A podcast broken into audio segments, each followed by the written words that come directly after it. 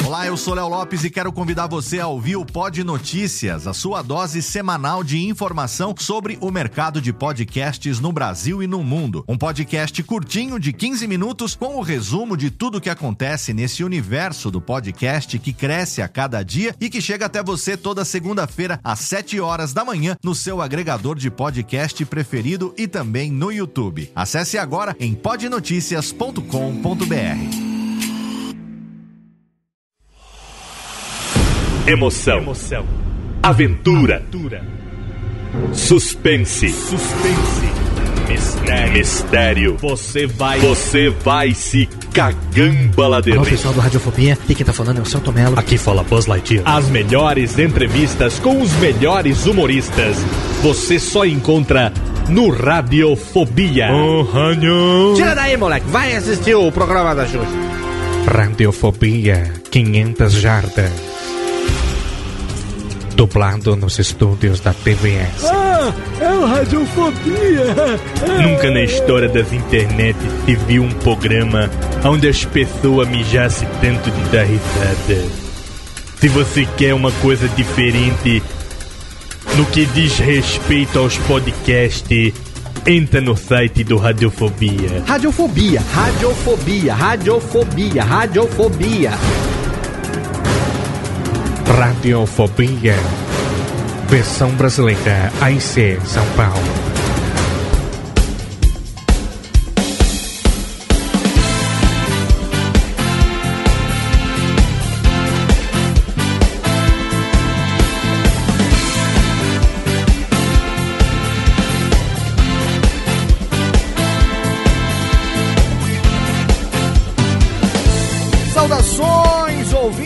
Desocupado dessa bagaça radiofônica disfarçada de podcast. Eu sou Léo Lopes, o gerente da Lujinha, hoje viajante. E é com orgulho na minhas tetinhas que eu trago pra você mais um Radiofobia, Alex.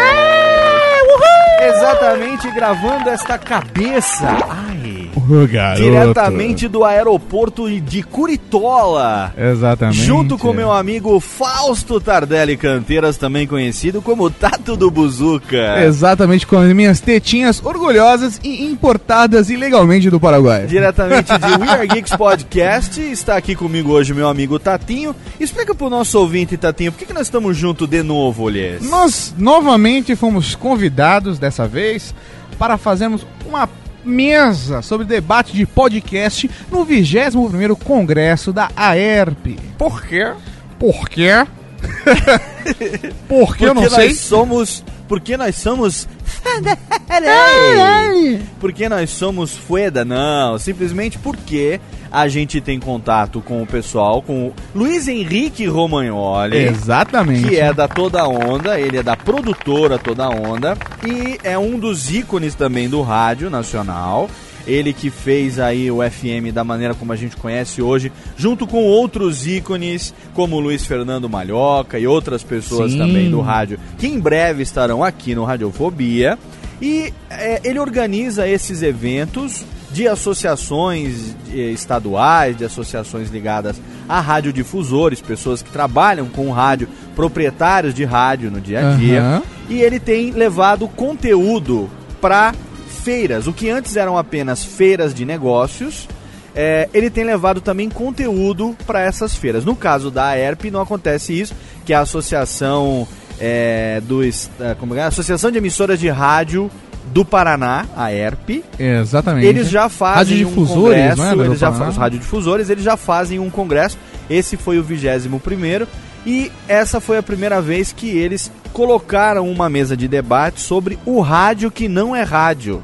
Exatamente. O rádio ficou já, é, começou a, a discutir a respeito do podcast, da internet, disso que a gente faz. do- né? da, da- da responsabilidade da rádio junto com a internet, do uso de redes sociais para promover a rádio Exatamente. e é das novas ferramentas, os novos meios. Exatamente. O rádio, na verdade, é um meio muito conservador. Sim. As pessoas que trabalham, principalmente os proprietários de rádio, estão é, começando a enxergar a internet com outros olhos. Porque eles viam a internet de uma maneira, vamos dizer assim, um tanto quanto marginal, um tanto Sim. quanto ilegal. É um, um lugar sem lei, um lugar sem limite, é onde pode tudo e tudo mais. E a gente, na verdade, está participando mostrando que não é isso. Né? Antigamente se discutia que a internet podia roubar o público da rádio. Exatamente. E na verdade o nosso papo foi dizer: não, não, o público da internet tem muito interesse em rádio. Exatamente. Eles podem não saber disso ainda, mas né, você Exatamente. pode chamar eles através de tais e tais ferramentas. Exatamente. Essa Então é a discussão. gente está sendo chamado para participar desses eventos para falar da nossa experiência em fazer rádio, sim, porque isso que nós fazemos é rádio. Independente de você não saber, mesmo que você faça um podcast, Sim. você começou fazendo podcast, mas você não saiba, isso que você faz é rádio. A única coisa é que você faz ele em outra plataforma. Mas a linguagem que você usa é a mesma linguagem do rádio. É a linguagem Exatamente. do rádio AM, é a linguagem do comunicador que se que se comunica diretamente com o seu ouvinte, aquele que fala direto com o ouvinte, né? E hoje a gente está mostrando para esse pessoal, a gente tentou é, dividir um pouco da nossa experiência do que a gente faz no dia a dia, mostrando que o que a gente faz é sim rádio, que a gente faz com seriedade e que a gente faz um produto de qualidade. A gente, quando eu falo a gente, não estou dizendo eu e o Tato. Sim, eu estou falando nós, podcasters em geral. Então a nós família podcast. Família Podcast, Família Podosfera, que muita gente não gosta de Sim. usar esse nome, mas até aí foda-se. O nome é o menos importante. O importante é que nós temos amigos e pessoas conhecidas e gente que está começando aí conquistando seu espaço com competência e é para defender isso, é para defender o uso responsável, competente, com qualidade da internet e defender essa mídia chamada podcast como ferramenta efetiva de comunicação e de, por que não, venda de produtos e serviços de pessoas que queiram atingir um público como você que está aí agora do outro lado ouvindo esse pequeno introdutório, não é verdade, Tatinho? Exatamente. Agora no congresso nós tivemos em Foz do Iguaçu, Ah, maravilha. não vimos as Não cataratas, vi porra nenhuma. não vimos a usina, Não? Demos um pulinho em Ciudad del Este. Sim, um pulinho bem rápido. Meu sogro corre, bicho. Se o vídeo não foi postado ainda, será em breve um vídeo rapidamente da nossa passagem por Ciudad del Este, aonde não compramos muitas Muambecs, mas apenas algumas cocitas. Eu sou o suficiente pra ficar parado na alfândega? É, e exatamente, só os fit. E na verdade o Tato foi um cara. O Tato é tão zicado que a gente contou tudo pra ficar abaixo da cota e mesmo assim ele entrou na luz vermelha Sim. e teve que ir lá só pra provar que ele era honesto. Exatamente. Ainda bem que você é honesto. né? Exato. Meu papai agora tá agradecendo, falando, ó que garoto bonito. Tá vendo só? Seu Flanders tá feliz. Excelente. Então esse é um Radiofobia especial, um Radiofobia diferente do que você está acostumado. A gente vai passar para você hoje o áudio que nós gravamos na mesa aonde nós discutimos o rádio que não é rádio. Sim. Queremos aqui deixar o agradecimento a nosso querido Luiz Henrique Romagnoli. Nossa, putz, Roma é Foda. Bagarai, a gente não gravou com o Romagnoli no evento para não tirar ele desse papel de host dos convidados que ele tinha lá. Mas o Roma já se comprometeu a qualquer momento que a gente quiser. A gente vai no estúdio dele aqui em São Paulo e vai gravar. E a gente já tá com esse compromisso para trazer também essa experiência do Romagnoli que eu, Tato e Mauri do Year Geeks cara. também já tivemos a honra de ouvir isso num jantar Imperdível. toda a experiência dele no rádio, na TV, com humor, e ele vai falar isso também pra gente poder registrar aqui no Radiofobia. Queremos agradecer também e mandar um beijo pra Delissa, Maravilhosa. Joyce Asselman, Ah, garoto. que nós conhecemos e que você vai conhecer agora também. O link está no post para o blog. Uma das jornalistas mais gost... digo, competentes competentes do Brasil. Ela que é uma é é uma responsável jornalista. A Joyce, ela é uma jornalista do grupo Bandeirantes de Rádio.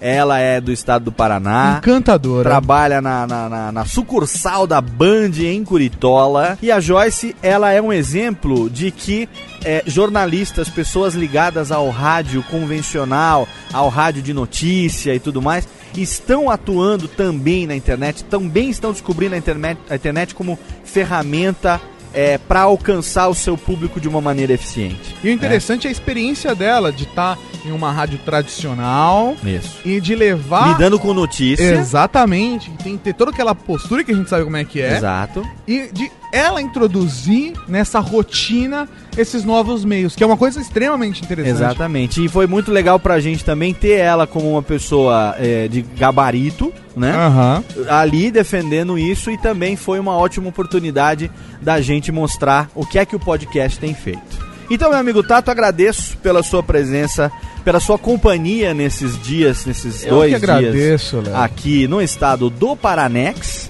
E é, vamos rapidamente para a leitura de recados. Não teremos o podcasteiro no programa de hoje. Demos uma folga para nosso querido Lucas Amura. E também lembrando que a partir desse programa, Radiofobia 71, a sessão de feedback, de comentários e de leitura de e-mails Vai lá pro vai fim. lá pro fim, a exemplo de We Are Geeks Podcast. Referência. Então, a gente vai pro recadalho direto, surubans e os nossos ticlins. E na sequência, rapidola, a mesa de debate sobre o rádio que não é rádio no 21º Congresso da AERP aqui no Paraná. É isso? Bonito. Vamos lá então? Vamos lá. Recadalhos, abraço na boca, não saia daí. Até um já. beijo no coração. Até já, Liz.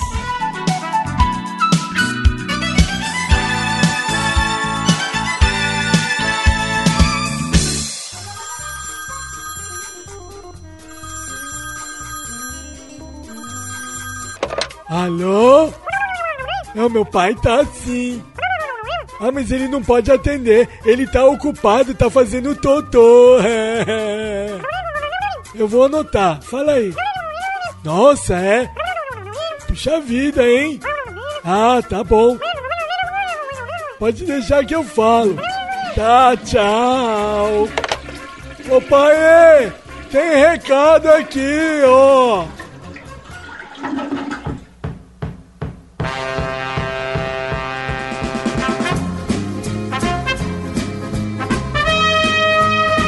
Vamos então começar os recados, lembrando sempre que o Radiofobia se hospeda num condomínio de altíssimo luxo chamado HostGator. Se você tem um site, um blog, um podcast, eu fortemente recomendo que você migre para o HostGator. Essa semana agora que passou, a gente teve uma experiência amarga com ataques no Radiofobia. Ficamos sabendo que alguns podcasts estão sofrendo ataques aí nas últimas semanas. Não sabemos quem pode lucrar atacando os podcasts, afinal de contas, a gente já não ganha nada sem ataques. Com ataque, então, a coisa fica muito mais complicada. Mas de qualquer maneira, o que a gente teve no Radiofobia foi uma prova de competência por parte da equipe HostGator. Quero aproveitar e mandar um abraço pro meu amigo Robledo Ribeiro, que é o CEO do HostGator aqui no Brasil, que detectou o ataque quando ele começou a acontecer, já filtrou, tirou o site do ar, colocou todos os bloqueios necessários e agora está migrando Radiofobia para um plano de VPS na HostGator. Então, se você aí tem um site, um podcast principalmente, você quer garantir estabilidade, se você quer uma ferramenta ideal entre hospedagem compartilhada e servidor dedicado, você pode assinar um plano VPS da HostGator a partir de R$ 49,99, 50 reais. A partir de 50 reais por mês, você garante um servidor bacana com característica de dedicado para você ter o seu podcast e o seu site protegido 24 horas por dia, 7 dias por semana, 365 dias por ano. Então, recomendo fortemente se você tem um blog, um site ou um podcast que clique no bannerzinho da HostGator, assine o plano VPS e seja feliz. Participação de altíssimo Gabardini na quinzena. Eu tive a honra de ser convidado pelo meu grande amigo Jurandir Filho, ele mesmo lá do Cinema com Rapadura. Se você não sabe, ele também tem um outro podcast, uma iniciativa junto com Bruno Carvalho e meu amigo Easy Nobre. Eles estão no 99 Vidas, um podcast totalmente excelente sobre games. Eu tive a honra de participar do podcast número 13, aonde a gente conversou se videogame é ou não coisa de criança. 99 Vidas é um podcast curtinho, esse que a gente participou tem 42 minutos de duração, um formato muito bacana, uma edição primorosa, uma edição irretocável do nosso querido Bruno Carvalho. E olha, vou falar, um podcast gostoso de participar, uma gente bacana, Jurandir Filho Nobre, o Bruno. A gente falou bastante sobre videogame, videogame antigo, videogame novo, se é ou não coisa de criança, preconceitos aí que a gente vive. Enfim, você sabe, você que é ouvinte do Radiofobia, sabe que eu tô sempre participando do Cidade Gamer e agora também tive a honra de participar do 99 Vidas, os espaços aonde eu tenho a oportunidade de falar sobre os jogos que eu gosto, essa minha vida de gamer. Então tá lá o link no post, acesse o 99 Vidas e curta mais um podcast de game totalmente excelente, leis.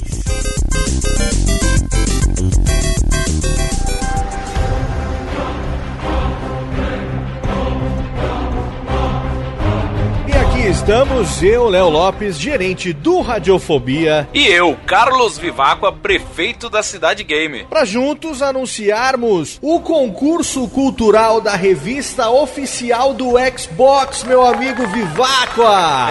Exatamente, meu amigo Léo. A Cidade Gamer e o Radiofobia estão ao longo de todo o mês de novembro realizando em conjunto, no modo co-op, um concurso cultural oferecido especialmente pela revista oficial do Xbox no Brasil, que vai dar prêmios fenomenais para todo mundo que participar. E você aí, querido ouvinte, não ouviu errado não. Todo mundo que participar dessa ação com um e-mail válido vai ganhar um voucher valendo 50% de desconto na assinatura anual da revista oficial do Xbox, meu amigo. Mas você pensa que é apenas só isso? Nananina, nina. O melhor ainda vem por aí. Explica aí, Vivaco Aliás. Ah, tudo que você precisa fazer para participar é clicar no link ou no banner do concurso cultural, preencher todos os campos do formulário que tá aí e responder a seguinte pergunta: Você está jogando multiplayer na Xbox Live com seus amigos e de repente sua conexão de internet cai. E agora? O que você faz? Ó, bela frase, hein? Bela pergunta, hein, Vivaco? Bela pergunta, bela pergunta. Uma situação que pode pegar, ou talvez já tenha pego, muitos gamers de surpresa, hein? Pois é. Exatamente, e as três frases mais criativas vão ganhar um kit contendo, Vivaco, a nada menos do que um jogo pro Xbox 360, não, Técnica, merece. Mais um cartão de assinatura de três meses na Xbox Live Gold, presente da revista oficial do Xbox, para você usar quando você quiser. Não é totalmente excelente? Ah, meu amigo pixelado Leo Lopes, mas não acabou ainda não. Como assim não acabou? Já deu, vamos dar coisa pra caramba nesse concurso, meu velho. Ah, de jeito nenhum. Aqui Radiofobia e Cidade Gamer não é pouca miséria. Além desses presentes, tem ainda uma assinatura anual da revista oficial do Xbox que eu já peguei pra mim, mentira, é pro sorteio, de presente pros nossos leitores e ouvintes. Olha aí. Os desocupados e os pixelados. Muito Mas pra saber como ganhar, tem que acompanhar os perfis do Radiofobia, da Cidade Gamer e da Rox Brasil no Twitter. E também as páginas do Facebook. Todos os links estão disponíveis no post do formulário. O concurso cultural da revista oficial do Xbox começa no dia 1 e vai até o dia 27 de novembro. O resultado vai ser divulgado no dia 30 de novembro, tanto no Radiofobia quanto no Cidade Gamer. Então, vai lá, clica no link, preenche agora o seu formulário com uma frase e participe, leis. Ganhei, ganhei já. Quase ganhou. Ganhou nada, você não tá participando, Bocó. Droga! Mas eu escuto Radiofobia! Eu também escuto Cidade Gamer e não tô participando. Então, ouvintes, ganhem!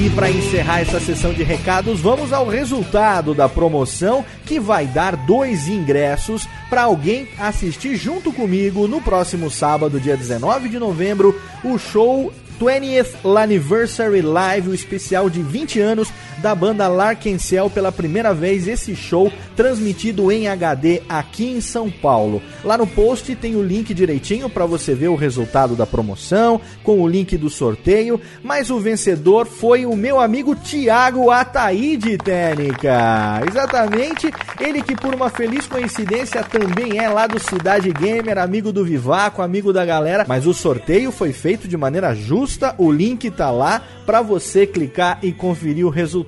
Obrigado a todo mundo que participou dessa promoção, a primeira que a gente fez na fanpage do Radiofobia no Facebook. Se você ainda não curtiu, vai lá, curta e acompanhe todas as promoções. Vamos então ao podcast. Hoje a mesa de debates no 21º Congresso Paranaense de Radiodifusão, aonde eu, meu amigo Tato Tarkan e a Dilissa, da jornalista, diretora de jornalismo do grupo Band News lá de Curitiba, Joyce Hasselman, falamos sobre o rádio que não é rádio. Curte aí, não esquece, deixa seu comentário depois lá no post. Abraço.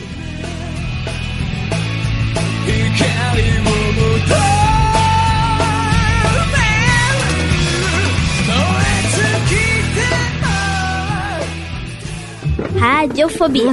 Radiofobia. Radiofobia. Radiofobia. Radiofobia.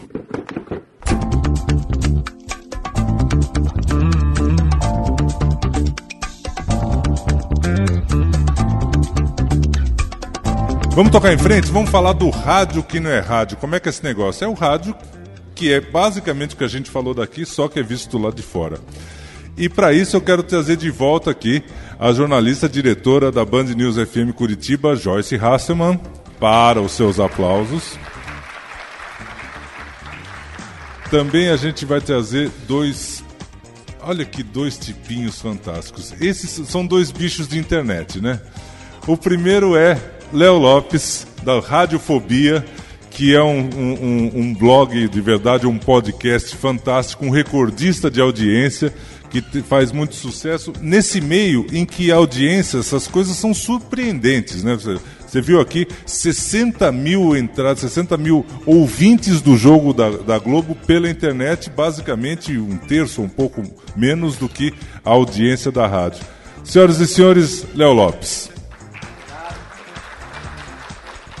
E o Tato, Tato Tarkan, que é do, o, o, do We Are Geeks, que é outro outro podcast também bacana. Eles só eles vêm armados, eles eles eles vêm com os seus eh, iPods, iPads, iPads, iPods e tal. E, e, não se surpreenda se eles começarem em algum momento a escrever enquanto eles estão fazendo. Aí, todo mundo com telefoninho. É uma coisa. É, a Joyce também tá. É, e isso muda um pouco, inclusive eu diria, muda um pouco a ética e a etiqueta da coisa. Porque eu, por exemplo, eu estou aqui no meio de uma mensagem justamente sobre o evento, faz mais ou menos uma hora e meia e não consigo terminar porque eu fico, eu sou daqueles que ainda fico olhando, prestando atenção e tal. Mas isso não, não é, é, assim mesmo, né? Às vezes a gente vai teclando e pronto, vira um pouco de lado e pronto, né? Tá bacana. O que, que é rádio que não é rádio? Então vamos começar com a Joyce. De verdade assim? você. Sim. Assim já? Tá bom. Tá. Então vamos. Tem É. que parar de twittar? Enquanto você a fala. etiqueta permite, não permite, Léo? Permite. conseguir falar então, e twittar então ao dá, mesmo dá, dá pra continuar tweetando, né? De verdade, nessa, né, é, nesse, nesse debate você está no meio do caminho, porque você faz parte da rádio, né, mas você tem um blog que é, é, está de, de alguma maneira ligado, mas você tem todo um fluxo de informação através desse blog. Então são dois universos que se reúnem, né? Se reúnem e um alimenta o outro. Eu até pedi para colocarem a imagem do blog. Você consegue colocar aqui? Pode ser blogdajoyce.com ou joyceasselman.com.br. Tá aqui. Essa é a página inicial é, do blog e a grande característica dele é o áudio, né? Então, o podcast, os comentários, né? Eu, eu trato bastante da questão ah, no meio das notícias, das notícias políticas. E tudo que tem mais pegada, tudo que é exclusivo, tudo que é, é- é só nosso, ou que eu trouxe em primeira mão pelo blog ou pela rádio, vai estar lá. E vai estar com áudio, né? Então, o que, o que é a notícia corriqueira, diária, aquela notícia que vai estar em tudo que é lugar, aí eu já não, não, não faço questão de, de colocar o áudio. Mas aquilo que é exclusivo, aquilo que vai chamar atenção, aquilo que é o comentário, vai ter o áudio lá. Né? E aí é, a- acaba sendo o, o rádio que não é rádio, porque tá rádio, tá internet, tá tudo misturado. Ali onde tem o ícone sapatada do dia, clica ali. A sapatada do dia, sapato de mulher, né? Dói Sim. mais, dói Vixe. muito mais, Não, né? aqui- esse, esse salto, Salto- deve ser salto agulha, Não né? é um problema. Salto agulha, é um Salto agulha, né? Ah, essa sapatada do dia eh, é um resumo, muitas vezes, ou os principais trechos de entrevistas mais polêmicas. Por exemplo, né? é, é, tudo que é, é dito em primeira mão né, fica gravadinho, Uhum. tá ali, em áudio para que a pessoa possa, o ouvinte da rádio, possa acompanhar aí pela internet e possa opinar. E, e aí a gente volta naquela primeira discussão nossa e possa Uhum. se sentir ouvido, né? Então a, a, a internet nesse caso está casando muito bem com a rádio. Né? É, é uma retroalimentação, que é um comentário de rádio, mas que está disponível na internet. Uhum. Ele vai como um podcast para a internet, para que esse ouvinte internauta possa ter à disposição é, esta informação e, e- e- e possa ter à disposição além do texto áudio. Isso dá um diferencial, é, é- é outra coisa. Né? Porque o, o texto ele é frio. O áudio não. Então ali eu tô, eu, eu tô brincando, tô interagindo com, com o âncora da tarde. Ele colocou um trechinho de uma informação que a gente tinha trazido em primeira mão há meses, né? E aí eu, eh, eu brinquei lá, eu fiz uma aposta, falei, ó, o fulano de tal vai para tal partido. Quando isso aconteceu, ele colocou o áudio. Olha, né, houve a previsão lá atrás e tal.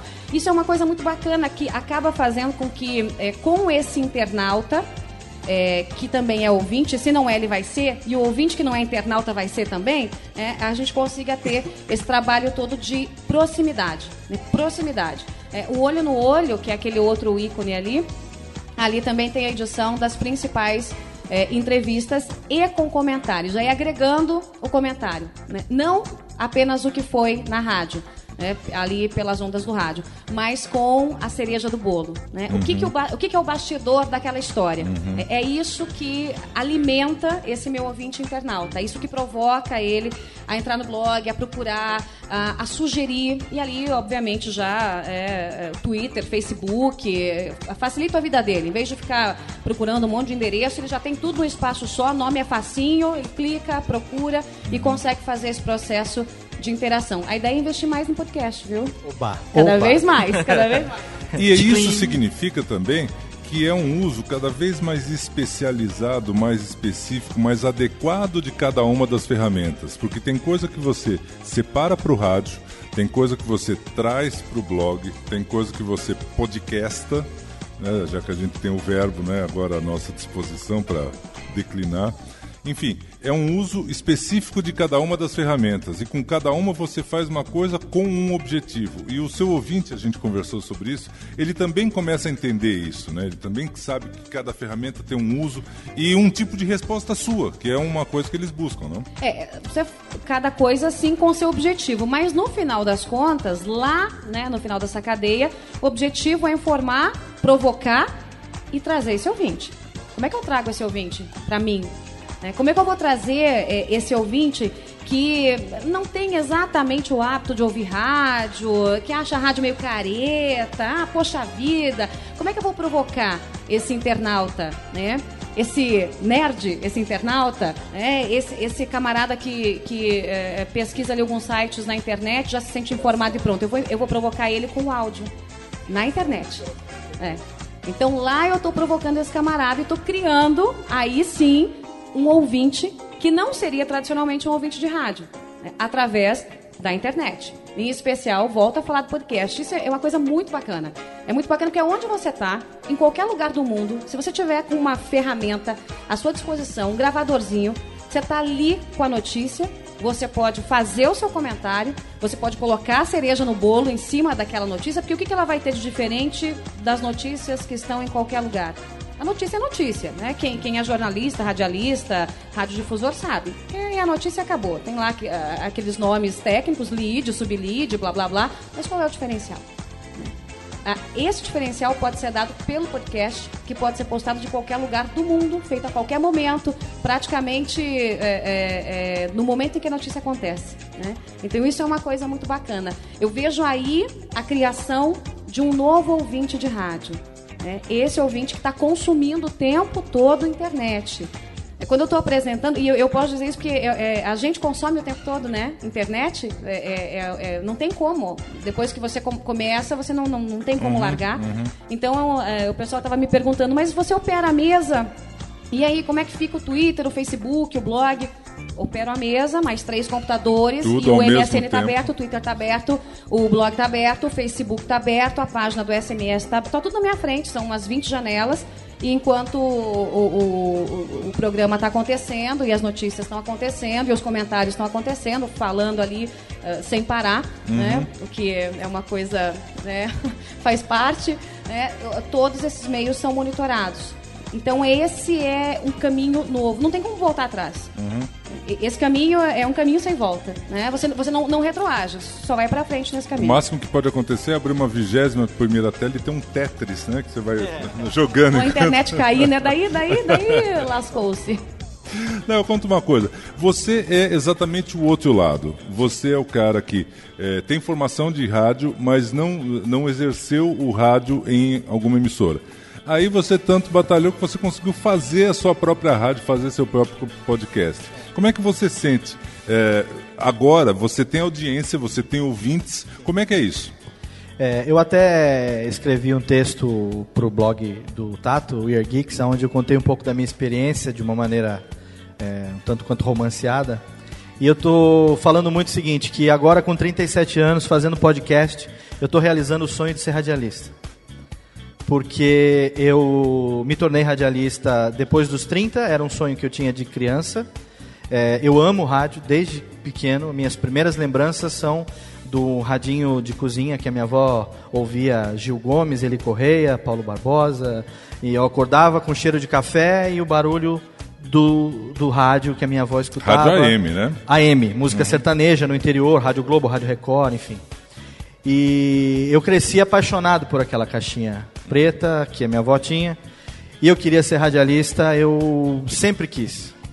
É, aos 17 anos eu fui estagiar numa rádio que estava em caráter experimental, só para ter o prazer de sentar atrás de uma mesa e operar e brincar e tal. Para mim era um sonho. Eu segui uma outra carreira e aos 30 eu falei, não, eu não vou morrer sem ser radialista. E aí eu fiz rádio oficina, inclusive hoje o Círio está aí, Uhum. um professor. Fiz a rádio oficina, me tornei radialista, tirei meu DRT. E aí eu fui trabalhar numa web rádio. E pela primeira vez numa web rádio, trabalhava mais assim, a troco de bala. Né? Era mais é, pela experiência do que pelo pagamento. É, nunca foi minha principal ocupação. Até porque casado, pai de dois filhos, enfim. Eu entrei no mercado injusto, né, porque o rádio já paga mal, por natureza. E eu tô lá com 33 anos de idade, recém saído com meu DRT, recém carimbado, tendo uma necessidade de renda é, X, disputando o mercado com a molecada que saiu da escola agora com 18, 20 anos, que mora na casa de mamãe e que trabalha por dinheiro de balada, impossível. Então o rádio, obviamente, não me absorveu. Obviamente.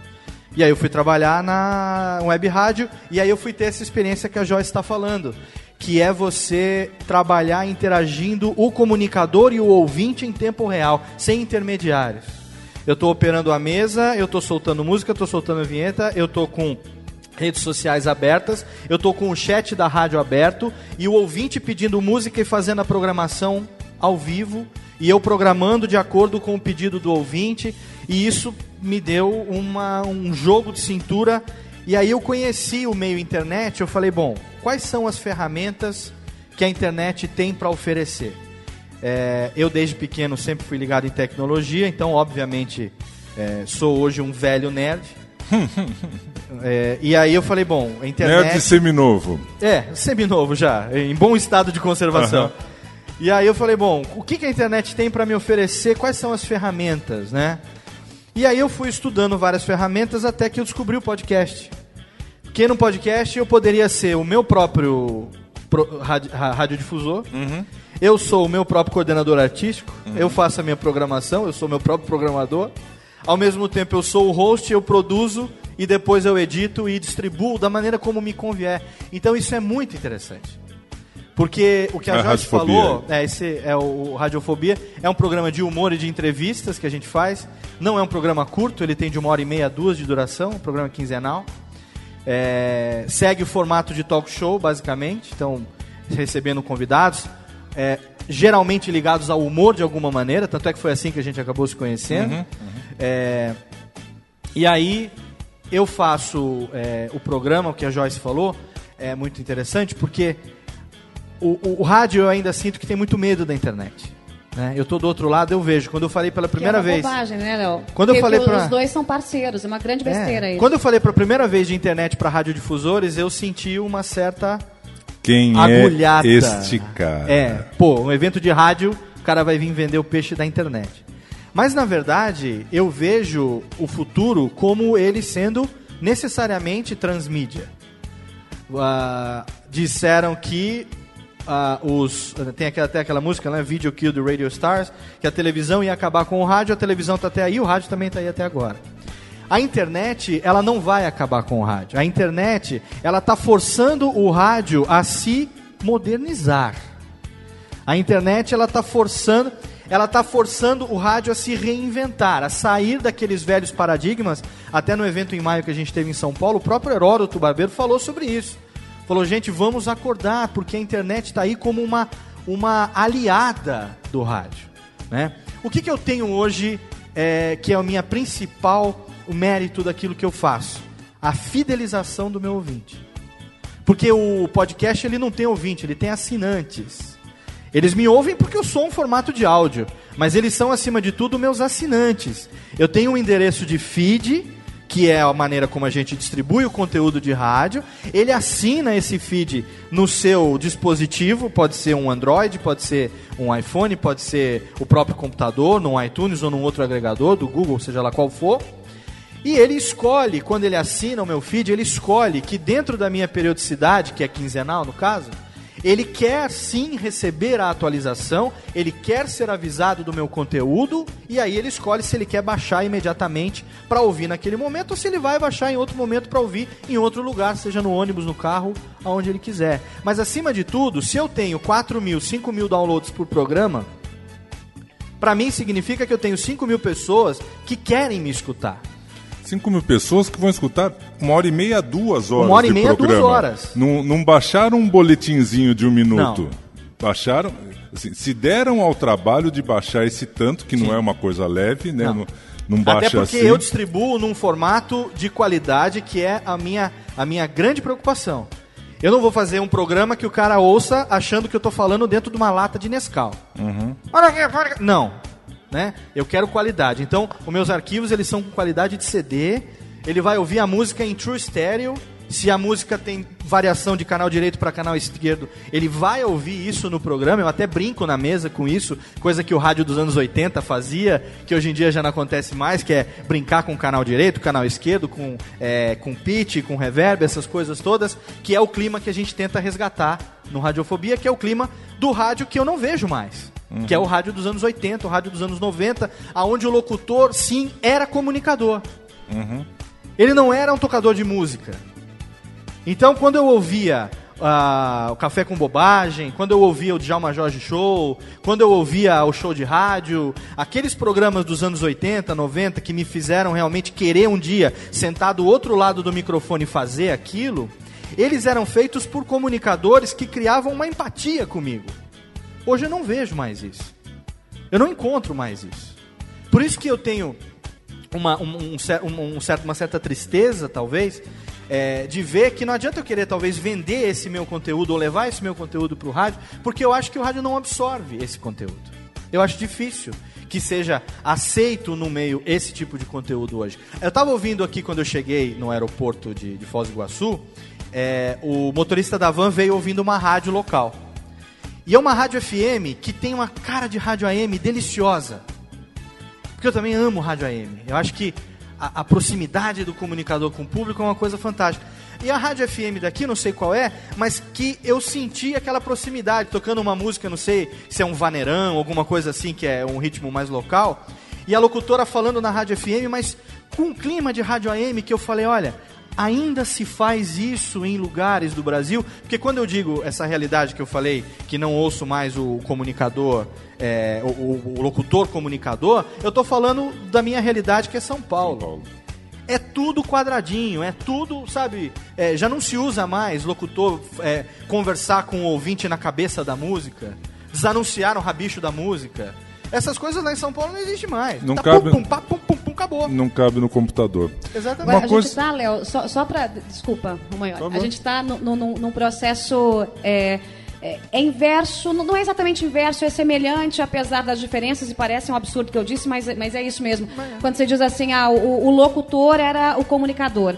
Né? Hoje, nesse modelo de fazer a FM mais íntima, mais perto do ouvinte no rádio jornalismo, e aí imagina, ele está falando aqui de, de uma rádio musical. né? Você imagina quanto conteúdo a gente não tem para uma rádio jornalismo. Né? É, é, All News é, é- é- nem, nem se fala, né? mas para a rádio que tem aquele momento específico do jornalismo. Hoje você tem aos poucos, muito aos poucos, né? E, e- onde eu trabalho é assim, o jornalista que será o operador, né? É- é, não o, o- o- locutor, comunicador, operador, não, mas é, é a gente, nós jornalistas, que passamos pela faculdade, muitas vezes é, a gente vem cheio de, de, de, de- de- de ideias que eu vou, é uma bobagem, a gente vem aqui, ah, não, porque, né, ó, nós temos que ser ou de rádio, ou de TV, ou de jornal. Quem é jornalista faz rádio, faz TV, faz jornal, faz internet e vai para a mesa. Consegue fazer muito bem. Então a gente está tá num processo aos poucos provocando isso que você está dizendo que sente falta. De um camarada que está lá e que ele é o comunicador e que ele provoca a intimidade com o seu ouvinte e que ele pode também dar Mas esse espaço isso é uma na, na realidade. internet. Eu, eu, eu ouço muito rádio ainda, apesar de fazer conteúdo pra internet, acima de tudo eu amo rádio, puxa vida. Na verdade, eu não, eu não faço conteúdo pra internet, eu faço o meu programa de rádio e distribuo pela internet. Né? Quem ouve sabe, porque o podcast, como é que se grava podcast? Cara, agora eu tô com o meu gravador conectado na mesa, e isso que a gente tá falando aqui agora vai ser o meu programa da próxima quarta-feira. Eu vou botar minha cabeça, vou botar o final, vou fazer uma trilha sonorazinha de BG no fundo, vou cortar um- uma respiração ou outra, um espacinho ou outro, basicamente vai ser o programa, porque o meu ouvinte, ele também gosta de rádio. Eu tenho um ouvinte na minha faixa etária, de 37, 35, 30, 40 anos, que ele gosta muito de rádio e sente falta das mesmas coisas que eu sinto. Então, quando eu faço um programa com cara de programa de rádio dos anos 80, 90, eu, esse público ele se fideliza ainda mais. Então eles gostam quando a gente discute é, esse tema. Eu hoje ouço, é, por exemplo, o Boechat de manhã, eu me sinto muito mais com aquela sensação de, de saudosismo, aquela, é isso que eu tô falando que eu sinto falta, ouvindo o Boechat na Band News de manhã. E, e aquela brincadeira, aquela coisa meio despojada, aquela sacanagemzinha que ele coloca, aquela provocação, aquela alfinetada. O jeito de No falar como a radiojornalismo. gente fala. Assim, Exato. Né? Não é aquela coisa de você se impostar Mas é- todo. é uma jeito quebra. de é uma quebra. É uma quebra de paradigma É porque é o jornalista de rádio hoje se aproximando do ouvinte, coisa que o locutor já muitas vezes não faz mais. Se afastou, né? Você sabe que o rádio, ele perdeu, eu não sei se isso acontece é, na, nas cidades de vocês, o rádio era o lugar que recebia o GI, o garoto interessado. Então, assim, aquele garoto de 15 anos que ia lá, ficava no cantinho, aí de repente chamava, não, vem cá, garoto, vem aqui, é, é, limpa o disco, né? limpa o LP, é, faz um café, é, vem aqui agora, você tem voz grossa? Fala aqui. E aí começa aí, de repente esse cara vira um locutor, de repente ele está fazendo rádio. Então esse- essa é a história de dezenas de milhares de, de radialistas que começaram como garoto interessado que ia lá para a rádio e ficava olhando. Eu não sei, eh, aqui no Paraná, não sei nas, na- nas cidades menores, mas assim, em São Paulo o GI sumiu. Por quê? Hoje ele tem um site. Ele não precisa ir para dentro da rádio para ir aprender como é que faz. Ele faz a rádio em casa. Ele baixa um software, ele compra um microfoninho, nem precisa ser muito bom, vende por 20 mil reais na, na, na papelaria e ele tem a própria rádio. Eu era um GI. Eu sempre fui. Eu sempre fui aquele cara que batia. Eu ia numa cidade ficar uma semana, eu tinha que descobrir onde é que era a rádio daquela cidade que eu queria visitar. O Tato fez isso em Arapongas essa semana, ele vai contar daqui a pouco. Tava almoçando junto, eu falei assim, Léo. Se a gente deixar ele falar, né? É, Você viu? Ele vai Tá contar, ele vai contar, ele vai contar. Mas assim, eu com 37 anos, eu ainda sou um garoto interessado. Mas o que eu vejo hoje, por exemplo, é que tem é, é, garotos interessados, que são os equivalentes a nós. Hoje, que grudam em mim para saber como que faz podcast.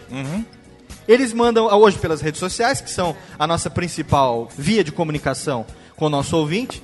E no podcast a gente é muito mais próximo do ouvinte através das redes sociais, através dos comentários no, no site. Tem a seção de e-mails, de recados, de feedback dos ouvintes e tal.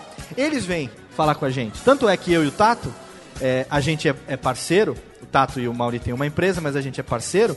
A gente tem pessoa jurídica, a gente tem empresa, a gente dá consultoria nessa área dentro do podcast também para que as pessoas possam fazer uma coisa de qualidade, sabe? Para que é, eu faça uma coisa de qualidade porque eu sou chato, eu tenho toque e se não tiver no padrão Léo Lopes de qualidade eu não ponho no ar. Mas eu não consigo vender um negócio diferente. Então é, é isso que motiva a gente. Tá, te conta uma coisa, você tem um, um podcast que aí você tem outro tipo de informação, né? Aí você está falando diretamente, e aí tem essa coisa, quem ainda não está na, na vibe, é, não é mais nerd, é geek, tá? Qual é a diferença de um geek para um nerd? Olha, se eu ganhasse um real para cada vez que eu ouvisse essa pergunta. Mas a grande verdade é que a gente leva o geek para um cara que é viciado em tecnologia. Uhum. né? E, e, de fato somos todos nós, pelo menos aqui na bancada. sim. Eu tô, se eu não tô com uma tela, eu tô com a outra na mão. Mas o que acontece é que por conta dessa paixão que eu tenho e sempre tive, é aquela coisa do, do garoto curioso que abre o rádio do vô pra ver como é por dentro. Aham. Né? Infelizmente, como o garoto não tem muita habilidade, ele acaba quebrando. É Sempre porque sobe a peça sabe. quando fecha. Exatamente. Sempre sobe. Mas se funcionar, já tá no lucro. Tá bom. Mas a grande verdade é que, por conta dessa curiosidade, dessa paixão, que eu percebi que não só eu tinha, mas como também meus amigos, o, o grupo que eu andava também tinha, acabou nascendo o Year Geeks. Porque a gente gostava de compartilhar nesse grupo as informações que a gente tinha. Só que a gente sentia que nem sempre, conforme a vida adulta foi chegando, a gente não conseguia se conversar. Ah, não tenho tempo mais para ver os amigos, isso acontece com todo mundo. Sim. E então o blog acabou sendo o, o meio que a gente encontrou para continuar mantendo o grupo informado e conversando. Porque uma coisa interessante é que o site ele proporciona a, a possibilidade da pessoa que está do outro lado comentar e falar, ah, eu achei isso, e começar um debate em cima de um conteúdo que está pronto. Ah, beleza, o áudio está pronto, o cara ouviu o áudio indo para casa. Mas ele pode chegar em casa, abrir o site e deixar um comentário. Ou parar o carro na hora que ele for comprar um pão, pegar o celular e já deixar o comentário do que ele achou, ou mandar um e-mail. Então, isso acabou estimulando e o nosso grupo, que era um grupo de amigos de cinco pessoas, hoje são 150 mil que estão acessando lá. Então, é, é muito interessante a maneira com que um pequeno grupo foi aumentando. Né? Vocês prestaram atenção nesse número, gente? Hum? Eu vou repetir. Quantas pessoas acessam o seu podcast? Ah, é que o podcast ele funciona com, com cauda longa. Né? Volta no 150 mil, resumindo. Seja, seja Sim. objetivo, vai. Reforça o número primeiro e explica depois. 150 mil. Bacana. É muita gente. E aí é o seguinte: se você pensar que é gente que não é um ouvinte eventual que está passando, está virando o botão de sintonia também é antigo, né? Tá apertando o botão da sintonia. Entreguei idade total agora. É, não, ele é um cara que entra na internet, faz um pedido, né? A, a maneira de baixar um podcast é você pedir através do, do RSS, seja lá o, o meio que você tem, e ele abaixa, ele faz download da mensagem. Então, assim, é um ouvinte muito mais intenso, é um ouvinte muito mais fiel, é um cara que está prestando muito mais atenção, está fazendo um esforço. E é um pouco diferente do rádio, onde você liga o, o rádio é fácil, né? O rádio é facinho, né? Você tão, vocês estão vendo que tem esse tipo de dedicação esse tipo de ouvinte que eh, tem essa quantidade de horas dedicadas. E aí tem uma, uma, uma história da contaminação. Vocês se contaminam, vocês são virais, né? Quem ouve um acaba ouvindo o outro. É, vai, vai embora. O podcast acaba funcionando meio que como uma rede social também. Porque como a gente acaba se conhecendo e os ouvintes também acabam indicando, isso acaba se tornando um, um meio de, ah, eu ouço um podcast, eu me vicio nessa ideia e começo a contaminar outras pessoas com, olha, você tem meia horinha livre hoje, Ou- ouve esse arquivo, você passa no pendrive, que é uma coisa que a gente faz todo dia, Uhum. passa no pendrive, ó, pega isso daí, ouve depois quando você estiver no carro. Uhum. E aí vai se disseminando. E- Esse, esse ouvinte aí do Tato é um ouvinte, é, apesar de uma parcela grande, uma fatia grande desse bolo, é um ouvinte segmentado, é um outro ouvinte. Não é exatamente esse ouvinte que, por exemplo, acompanha o, o, o- meu programa de rádio, o programa de rádio aqui né, dos radiodifusores, cada um representando aí a, a sua bandeira. Agora, é possível, nessa mesma linha, Tato, né? Provocar o ouvinte de rádio. E aí, Romagnoli, o cara que está no dial, como você disse, e que quer mandar mensagem, como falou o Léo, mas que está sendo provocado pelo rádio, vai responder pela internet. E aí que a gente consegue fazer a, conversação entre os dois veículos. Eu estava olhando o painel de controle lá do meu, do meu blog antes de descer aqui, para ver as mensagens, os comentários dos últimos dias. São 71 mil comentários de notícia. Né? Então, assim, não é. São, são assuntos que dizem respeito à cidade, ao Estado, ao país. São provocações, são, são notícias, muitas vezes a navalha, né? Como eu disse ontem, aquela notícia cortante. Né? É, é um outro estilo, mas que também faz exatamente com que esse ouvinte, aí de rádio e de internet, ele está nos dois. Né? Ele é ouvinte de rádio que vai ouvir o podcast, que vai ouvir o comentário e que vai botar lá a mãozinha dele e vai dar o pitaco dele, porque ele quer conversar com o comunicador. Não dá pra gente conversar né, com todo mundo, ou responder todo mundo, ou ouvir todo mundo. Na internet ele se sente ouvido. Uhum. Ele comenta e fica lá pra todo mundo ver. O né? ponto em comum é não só o sucesso, a gente está falando de dezenas de milhares de, de, de, de ouvintes, de, de assinantes, de perseguintes, né? enfim, de pessoas, vamos lá, né? É, não só é o sucesso, como também é a especificidade, é, é- é a adequação ao meio. Quer dizer, quem entra no seu podcast, ele sabe exatamente o que, que ele vai ter, ele conhece, respeita a sua, a sua expertise nesse assunto, a sua inteligência nesse assunto, a sua simpatia nesse assunto, ou o bom humor do Léo. Enfim, a característica faz com que o, eh, o sujeito faça uma escolha. E aí, gente, vamos lá. Eh, digamos que seja um Daio de São Paulo, você tem 40 emissoras AM, 40 FM, né? Tem cidade que a gente vai falar aí de 3, 5 rádios. A gente está falando de uma escolha entre bilhões de sites. E, eh, vamos trazer para o Brasil. Entre centenas de milhares de sites, entre dezenas de milhares de podcasts. Ou seja, vocês passam por uma seleção natural que é muito mais intensa do que a seleção do, do ouvinte de rádio. Então a prova de talento precisa ser muito maior. A gente tem um feedback é, diário. Né? É, Imediato, Imediato. né? Imediato. Isso, quando Eles não eu- perdoam, né? Os quando nossos ouvintes que- não perdoam nunca. Quando que eu ia imaginar, quando eu era adolescente, sei lá, tinha meus 15, 20 anos, que eu poderia instantaneamente conversar com o Serginho Leite, com, sei lá, o Emílio Surita, com o Domênico Gato, com outros tantos que eu admiro bastante. E comigo, hoje, os meus ouvintes, eles falam direto comigo a qualquer momento. A gente vem de uma geração onde a- a- o comunicador ele era inacessível, era difícil, até porque os meios eram outros, né? Você queria mandar um recado para ele, você tinha que mandar uma cartinha para rádio. Não seja injusto, a gente atendia telefone, Não, tá? mas não era tão fácil quanto hoje E as que cartinhas você ainda chegam. As cartinhas As cartinhas, chegam. mas não era tão fácil. O que eu quero dizer é que não era tão fácil quanto hoje que a pessoa se identifica numa rede social com um perfil criado por ela própria e que você, com 140 caracteres, você menciona diretamente. Se ela vai ler ou não, tudo bem, é a escolha dela. Mas existe na internet também essa facilidade, essa acessibilidade, né? Ali a Aline está sentada ali escondidinha atrás do, do MacBook dela, vai ficar vermelha de vergonha agora de eu falar dela aqui. Ela é ouvinte do Radiofobia. Ela é uma, uma querida amiga, fã, tem 17 anos, é apaixonada por podcast, por isso que a gente faz, mora em Foz do Iguaçu, falou, Léo, você vai estar em Foz? Eu quero te encontrar, como é que eu faço? Ele vem pro congresso. Aproveita e escuta tudo que a gente vai falar.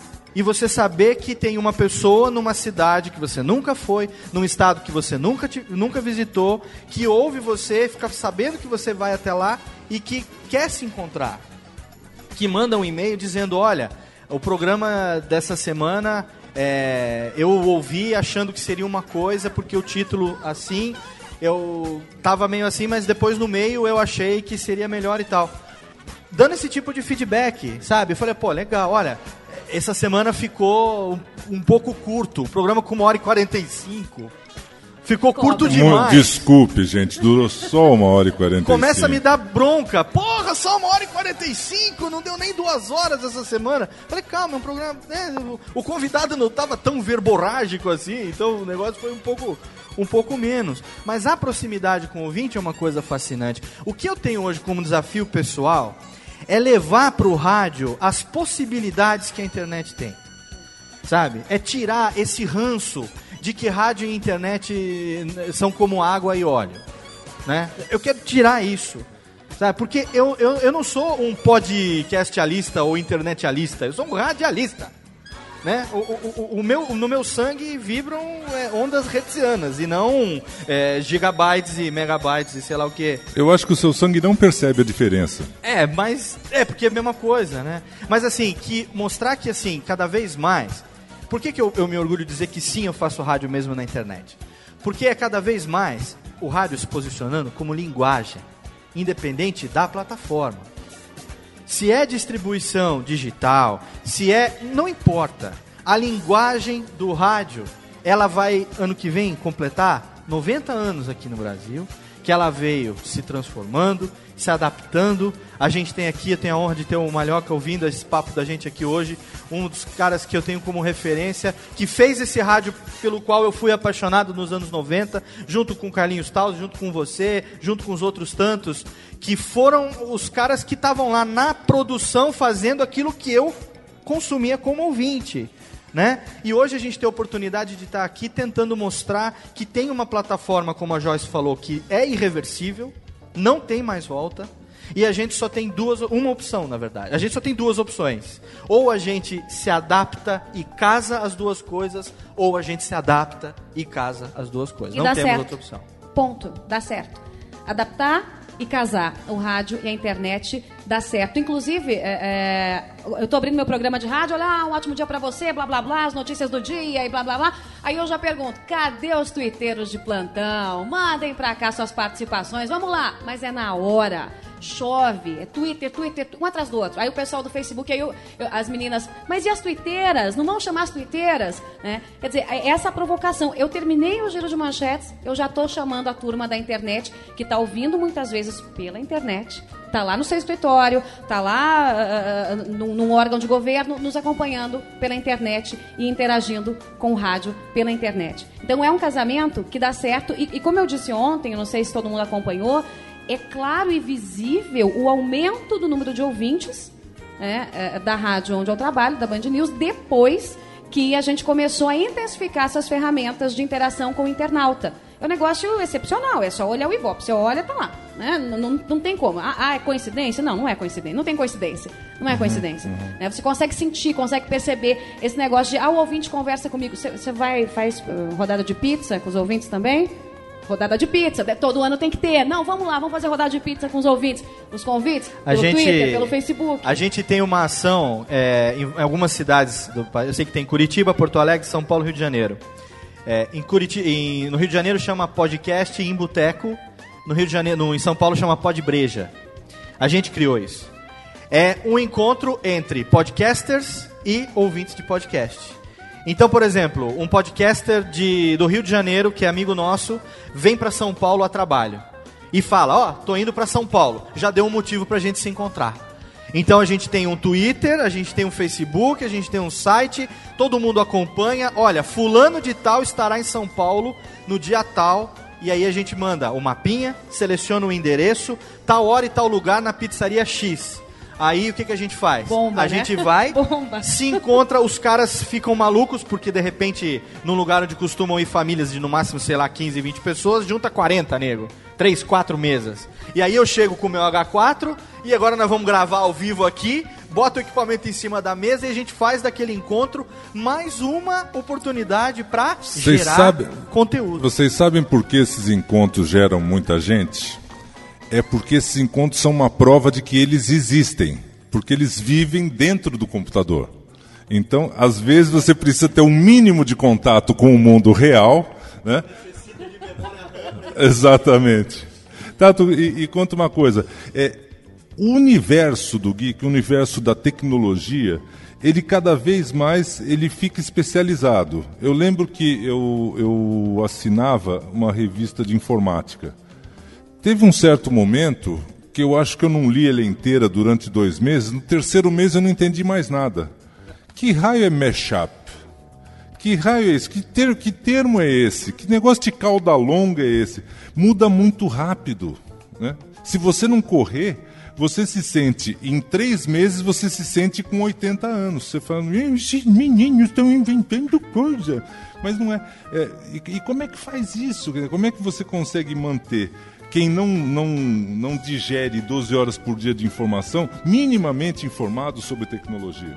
É, uma coisa que acontece com a gente, que até vou linkar com um papo que, que tava rolando agora, é que o Year Geeks não é necessariamente um, um lugar onde vai ter aquele papo quadradão sobre tecnologia. O cara fica falando, não, porque aqui nós temos 500 gigas de não sei o que lá, megas e bytes. Não- a gente não vai usar linguagem técnica.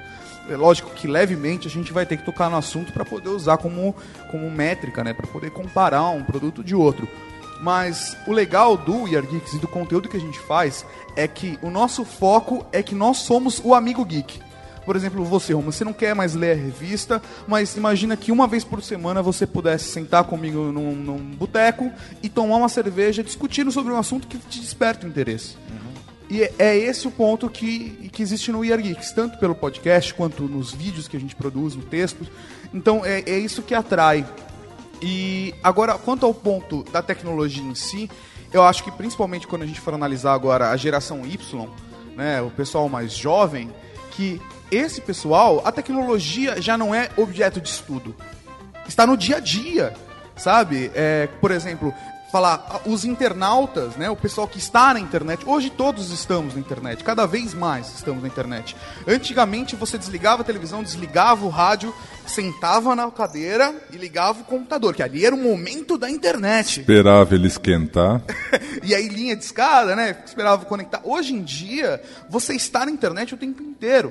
Você pode estar no carro ouvindo um programa de rádio e então tirar o celular do bolso num farol e falar: "Nossa, um amigo meu me informou por tweet que teve um problema na marginal e então retuitar Farol isso". sinaleira, tá? É, porque no- às vezes isso ac- acontece. Paulistês, né? paulistês, rolou um paulistês. mas de você transmitir informação. Que é o que acontece do o ouvinte, ele pode jogar isso pelo Twitter ou participar pelo Facebook ou num chat. Ele pode ou não, ele vai. Exatamente. Né? Ele vai, porque ele, ele já tá. o- o- esse ouvinte já é um ouvinte que foi mordido pela internet. O ouvinte que pega ali o celularzinho é, para pensar na informação, ele vai e vai tirar uma foto e vai mandar foto. Sim. Aqui sim. tem congestionamento, tem um acidente. Que é o que acontece muito lá com a gente. Né? Ó, Joyce, eu tô te mandando aqui as cinzas do vulcão que chegaram ah, ah, em Curitiba, é, e na região metropolitana, em Paranaguá. Um ouvinte lá mandando pra mim, falei, ah, esse ouvinte tá doido, né? Tá, tá tirando uma onda comigo. Não, chegaram, o meu carro tá todo coberto de cinzas. Fui lá, eu fui atrás do, do sistema meteorológico do Paraná, falei, não é possível um negócio desse, e em primeiríssima mão, o ouvinte. Foi o pauteiro, o repórter, o fotógrafo. Ele tava lá. Ele tava lá. E aí o, o ouvinte do rádio, eh, olha, quer dar uma espiadinha na foto? Tá lá no blog da Joyce.com. Ele pum, clicou lá, pronto. Né? Viu a foto, depois disso, no outro dia, nos jornais, né? 24 horas depois, nos jornais, né? E é esse ouvinte. Sim. E ele vai mandar, e ele vai pegar flagra como. eh, Se você dá uma espiadinha aí, é, a viatura da polícia em cima da faixa, tá lá o ouvinte atento. Todo mundo é um repórter. Com o celular na mão, Com o Android na mão, todo mundo é um repórter. E provocar esse cara aí, como você falou, né, é, a gente ganha milhares e milhares de repórteres atentos o tempo todo. Se tivesse internet na época do fiscal do Sarney, o plano cruzado dava certo, né? É, e o interessante aqui, disso que você está falando, Joyce, é que é uma via de duas mãos. Sim, Até comunicação mesmo. de verdade, né, Sim. Tato? É comunicação de verdade. É. Quer dizer, você não fica só um blá, blá, blá, blá, blá. Você tá Você é, está recebendo- ouvindo ele também. Exatamente. E isso também é atrativo para o público que está só na internet.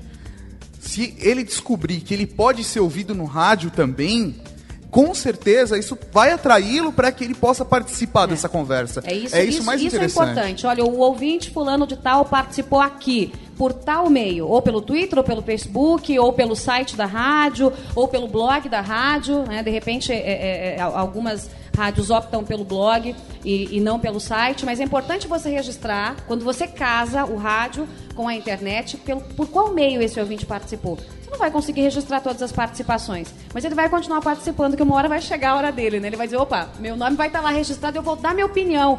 Ainda que seja uma crítica, isso é importante, que seja uma sugestão que não te agrade, pouco interessa. É a opinião dele. E se ele se sente representado, ainda que seja uma crítica, ele vai criticar, mas ele vai voltar. Ele vai ouvir de novo. E, com- vai comentar de novo. E conforme a gente tem visto aqui, o mecanismo humano que justifica isso é o mesmo do nosso primeiro debate, quando o, o Gueder, da Rádio Regional de, de Florianópolis, falou que ele liberou o abraço.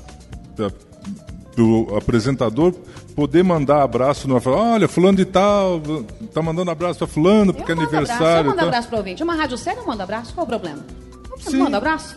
Mas é, é sinal de vida, né? É sinal de que existe um ser humano lá atrás, não só alguém que está pegando, no caso uma radionalista, lendo, lendo, lendo e tudo mais. Deixa eu só fazer, voltar aqui para o público. É, vocês estão amplamente liberados para fazer perguntas, tá? É, eu acho que talvez, em um certo momento, falte um pouco de link sobre como é que isso acontece? A gente está falando de uma rádio eh, grande da capital do estado do Paraná, a gente está falando de dois malucos que tem dois podcasts, são um sucesso absoluto. E de repente, você tem um caboclo desse na sua cidade. Você tem alguém que fala da sua região e que tem, vamos lá, numa cidade tamanho de X, Maringá, alguém que tenha mil, dois mil eh, seguidores, ouvintes, eh, eh, podcasteiros eh, dele. Essa pessoa é alguém com quem você precisa se relacionar. Eu acho que a, a- a conversa agora com o radiodifusor é tentar diminuir a distância que existe, né, para não pensar que eh, nem todos são tão. eh, eh, tem tanto sucesso, nem todos são calmos, tem alguns que são nerds malucos mesmo, mas enfim, muitas, muitos deles são seres humanos normais que conseguem, com quem você consegue conversar, com quem você consegue estabelecer uma relação, e de repente na sua rádio jovem você consegue até criar um espaço, fazer com que ele, através do seu site, eh, coloque a sua, vou usar uma expressão nova, sua tribo, né? a sua galera, botar a rapaziada que está junto, fazer com que você crie um novo meio de dinamizar a sua emissora. Então, a gente está fazendo aqui um toró de ideias para mostrar que isso não está longe de você. né? Um cara eh, que tem eh, um programa de duas horas não é uma realidade estranha à sua emissora. Ele é alguém que está fazendo o rádio dele porque no rádio mesmo ele não conseguiu espaço, no Rádio de São Paulo. né? É, aqui a gente tem um programa que caberia muito bem numa rádio jovem falando de tecnologia, porque está falando do aparelho que está na mão do garoto que está ouvindo a sua rádio. Eventualmente está falando do, do aparelho que está na sua mão e que você só sabe ligar e malimar acertar o relógio. E sintonizar a emissora. E sintonizar a emissora, claro, desculpe. né? Eu estou fazendo esse link porque, é, e, e o motivo de ter aqui rádio que não é rádio, é mostrar que cada vez mais o rádio que não é rádio está próximo da sua rádio. né? Cada vez mais algum desses personagens ou está dentro da sua rádio ou está perto da sua rádio. Porque a linguagem está aqui. né? É, o- o- o- o- Léo tem até essa coisa, né? Sou radialista, sou formado, Mas tenho é, com curso. orgulho. Não, ta- adianta, não adiantaria pra mim ser um falador. Né? Eu já nasci falando, então até aí, mais, claro que com duas bocas. Mas para entrar no meio, até mesmo pra, por uma questão de ser aceito, até mesmo por uma questão de, é, enfim, seguir né, direitinho. Mas uma coisa só que eu queria só tocar nesse assunto antes A de entrar nas pergunta. perguntas, é só o seguinte, é, a internet muitas vezes é considerada como um território sem lei, onde cada um faz o que quer, ah, não tem uma regulação, não tem um controle. Ó, existe também As e Bs, tá? Então, é, só para ilustrar, é, o que nós fazemos é um, um trabalho profissional. É, o Tato tem pessoa jurídica, é, eu trabalho com é, característica de pessoa jurídica. A gente, eu faço um programa de duas horas, eu toco músicas também, eu tenho BG, eu, eu- enfim. É, ah, mas então eu pago ECAD, eu recolho ECAD mensalmente. Tem uma categoria para podcast, aonde eu pago para poder usar as músicas que eu uso. Então eu não estou fazendo um trabalho irresponsável.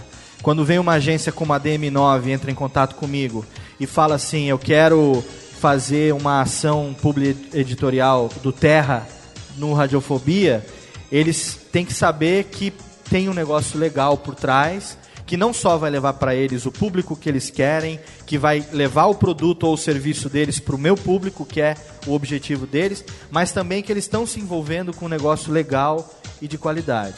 Então, na internet existe muita picaretagem, sim, mas também tem muita coisa bacana, tem muita gente fazendo de, de forma responsável também. Nessa coisa da legalidade, Romagnoli, para nós que trabalhamos também com notícia, né, e, e- é importante é, é, a gente entender que não tem regulação até a página 2, né? Porque, por exemplo, eu não tenho como monitorar 70 mil comentários, ler os 70 mil comentários que, que, é, dos últimos dias e ler um por um. E, o, que, o que a lei nos diz, né? Que o dono do site, o blogueiro, ele é responsável por aquele comentário e ele deve retirar o comentário se for provocado por aquele que se sentiu ofendido. Então, quantas vezes em notícias polêmicas eh, alguém cria um e-mail, um endereço qualquer com o nome lá Joyce Asselman, pô, eh, o nome de qualquer político, etc. e entra lá e fala um monte de bobagem. Tá, eu consigo fazer esse filtro?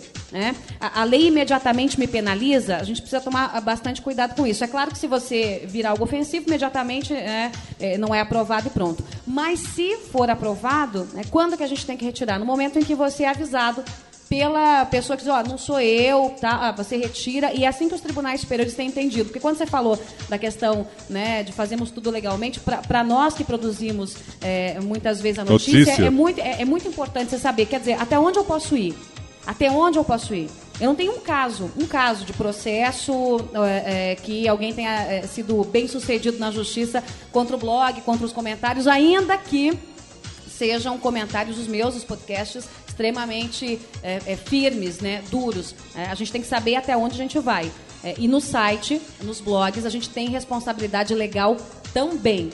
Né? Apesar de muita gente, ah, não, mas tá, tá tudo bem, tá na internet, não. Nós somos responsáveis sim. E ainda em relação ao, ao jornalismo, só para finalizar, é, gente, é a maior fonte de pauta. né? É o Twitter, o usuário do Facebook e o usuário do blog ou do site. Você tem o tempo todo gente te fornecendo notícia. Em cidade, é, é, as cidades grandes, né, as de médio e grande porte, onde os congestionamentos são a praga das cidades, é, por exemplo, nós recebemos assim é, é, o tempo todo, full time, a informação do ouvinte que está no congestionamento. Ele está lá, parado. E já avisa, pelo amor de Deus, você que está vindo para a região tal, não pegue a rua tal, cruzamento com a rua Y, porque vai dar problema, porque tem aqui um congestionamento. Quer dizer, quantos repórteres, quantos radialistas, quantos jornalistas a gente ia ter que ter espalhado por tudo que é canto para ter essa informação o tempo todo, no momento em que ela está acontecendo. Então é uma ferramenta é, é, não só de você atrair mais ouvintes, mas de você qualificar o teu jornalismo.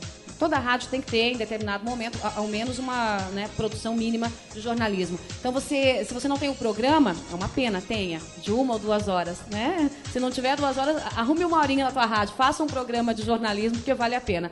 Mas esse ouvinte, que eh, é o internauta, é o principal pauteiro. Você tem milhares de pauteiros espalhados e repórteres espalhados pela cidade. Se você souber aproveitar isso e dá certo, né? eu- eu- a gente sente que dá certo, A gente tem na mão aí um instrumento até de economia. A gente fala tanto em economia no rádio, né? Como, é- como é que eu vou fazer uma programação bacana, com recursos humanos, eh, né? Muitas vezes eh, tão pequenos. Como é que eu vou conseguir a qualidade? Como é que eu vou conseguir a notícia em primeira mão? A qualificação da notícia?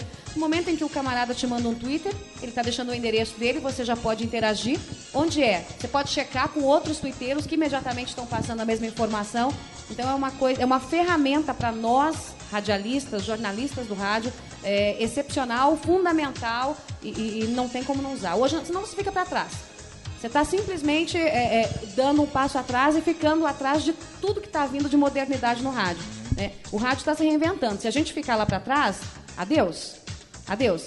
É porque a gente tem que formar um consumidor novo de rádio. Né? O, o, o, moleque, a menina, né? o adolescente, ele vai começar a consumir já a informação. Consome muitas vezes pelo, pelos meios eh, de interação na internet. Mas e aí? Como é que eu vou trazer esse ouvinte para mim?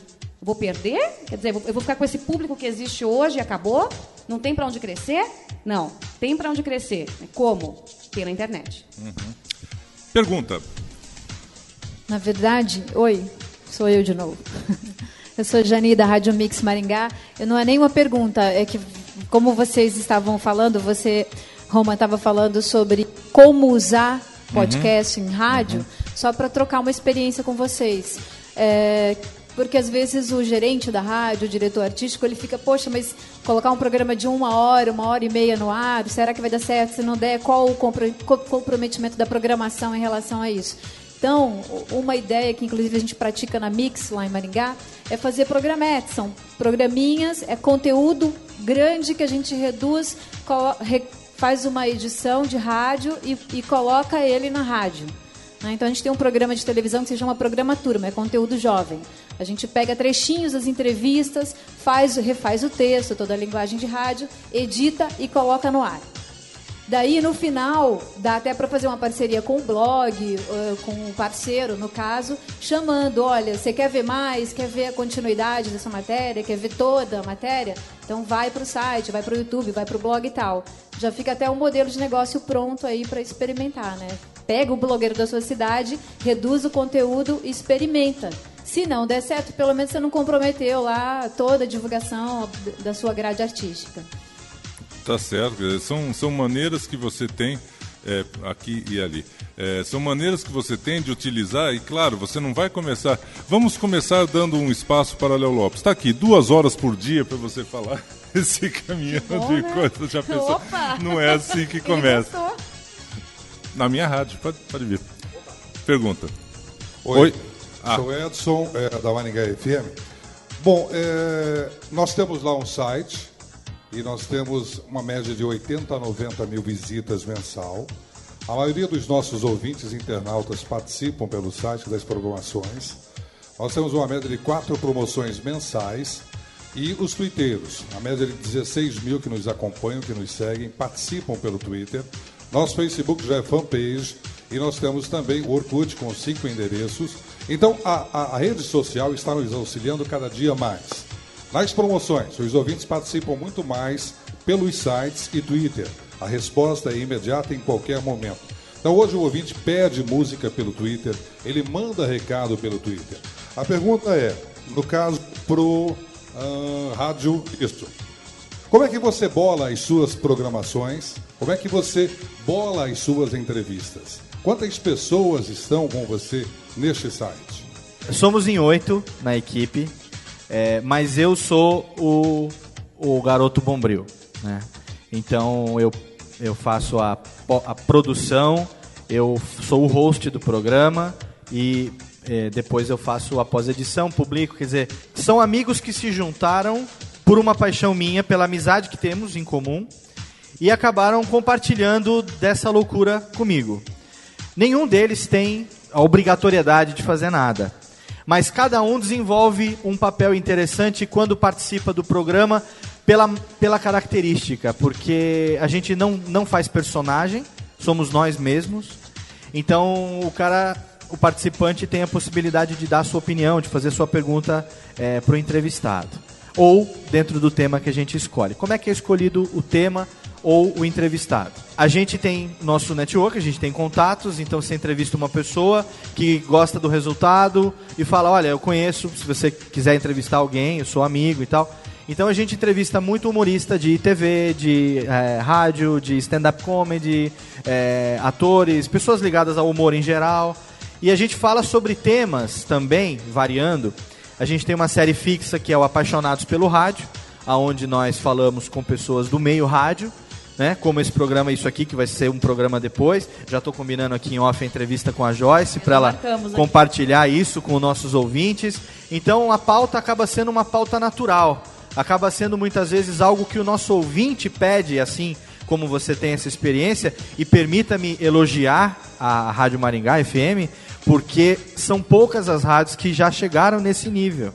Pelo menos a gente enxerga isso em São Paulo mesmo. Tem grandes emissoras que, desculpem a expressão, mas que eu não vou falar, mas que ignoram totalmente para abranjar, abrandar o que eu ia falar. Deu ignoram totalmente a internet. Grandes emissoras.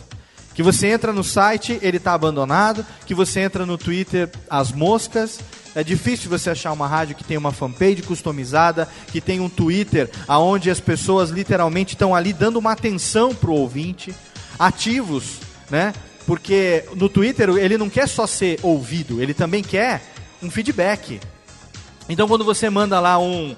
é, eu mando lá um arroba Maringá FM, pô, toca! Sei lá, é, é é, Toca qual é a, a. Qual é a. A linha da rádio. a- é, a linha da rádio. Sertanejo. Então quando o cara liga e fala assim, toca o Luan Santana, não sei o que e tal, e alguém responde pra ele e fala assim, olha, essa é a mais tocada da semana, parabéns pela escolha, participe. da-" É isso que o internauta quer, né? Ele quer se sentir. Então o nosso ouvinte é a mesma coisa, né? Esse, esse programa agora que eu fiz na quarta-feira, eu fiz um programa sobre música velha. Eh, O título do programa é A gente gosta mesmo de música velha. E aí foi eu e minha esposa, que não gosta de podcast, mas é, de vez em quando eu forço ela a participar. Ela tem razões- toda a razão pra não gostar Ela tem de toda a razão. podcast. Ela é casada comigo. Coitada. E convidamos mais dois casais que também fazem podcast, que são amigos pessoais também. E criamos um clima via Skype, que é a nossa plataforma de audioconferência, que eu uso como híbrida. Então eu boto todo mundo no Skype, ele entra pra mim na minha mesa de som como se fosse híbrida, e aí eu faço a condução do programa ao vivo. Então eu gravo já com BG, com trilha, com efeito, ao vivo, diferente do que a maioria faz. A maioria grava o flat, depois vai lá, corta e pós-edita, bota o BG, bota tudo. Eu não, porque eu sou, eu sou radialista, caçamba. Então eu vou me jogar na cova do leão.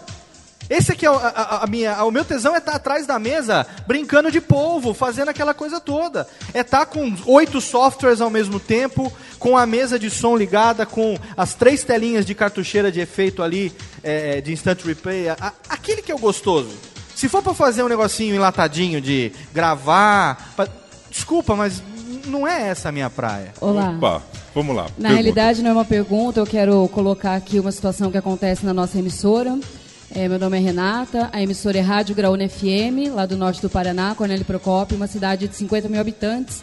E ela tem 32 anos, né? Começou, eu tenho 33, então com um ano eu já estava lá dentro com meu pai. Também sou apaixonada por rádio. E eu quero colocar aqui que a internet ela apareceu para gente há 11, 12 anos atrás, através dos filhos, trazendo inovação. Mas nós temos um divisor de águas em um produto que nós temos, que é o Estúdio ao Vivo, onde passa por lá em uma semana é, é, Fernando Sorocaba, Michel Teló, grandes nomes, Bruno Marrone, uma rádio mais popular, né, com uma coisa mais sertaneja.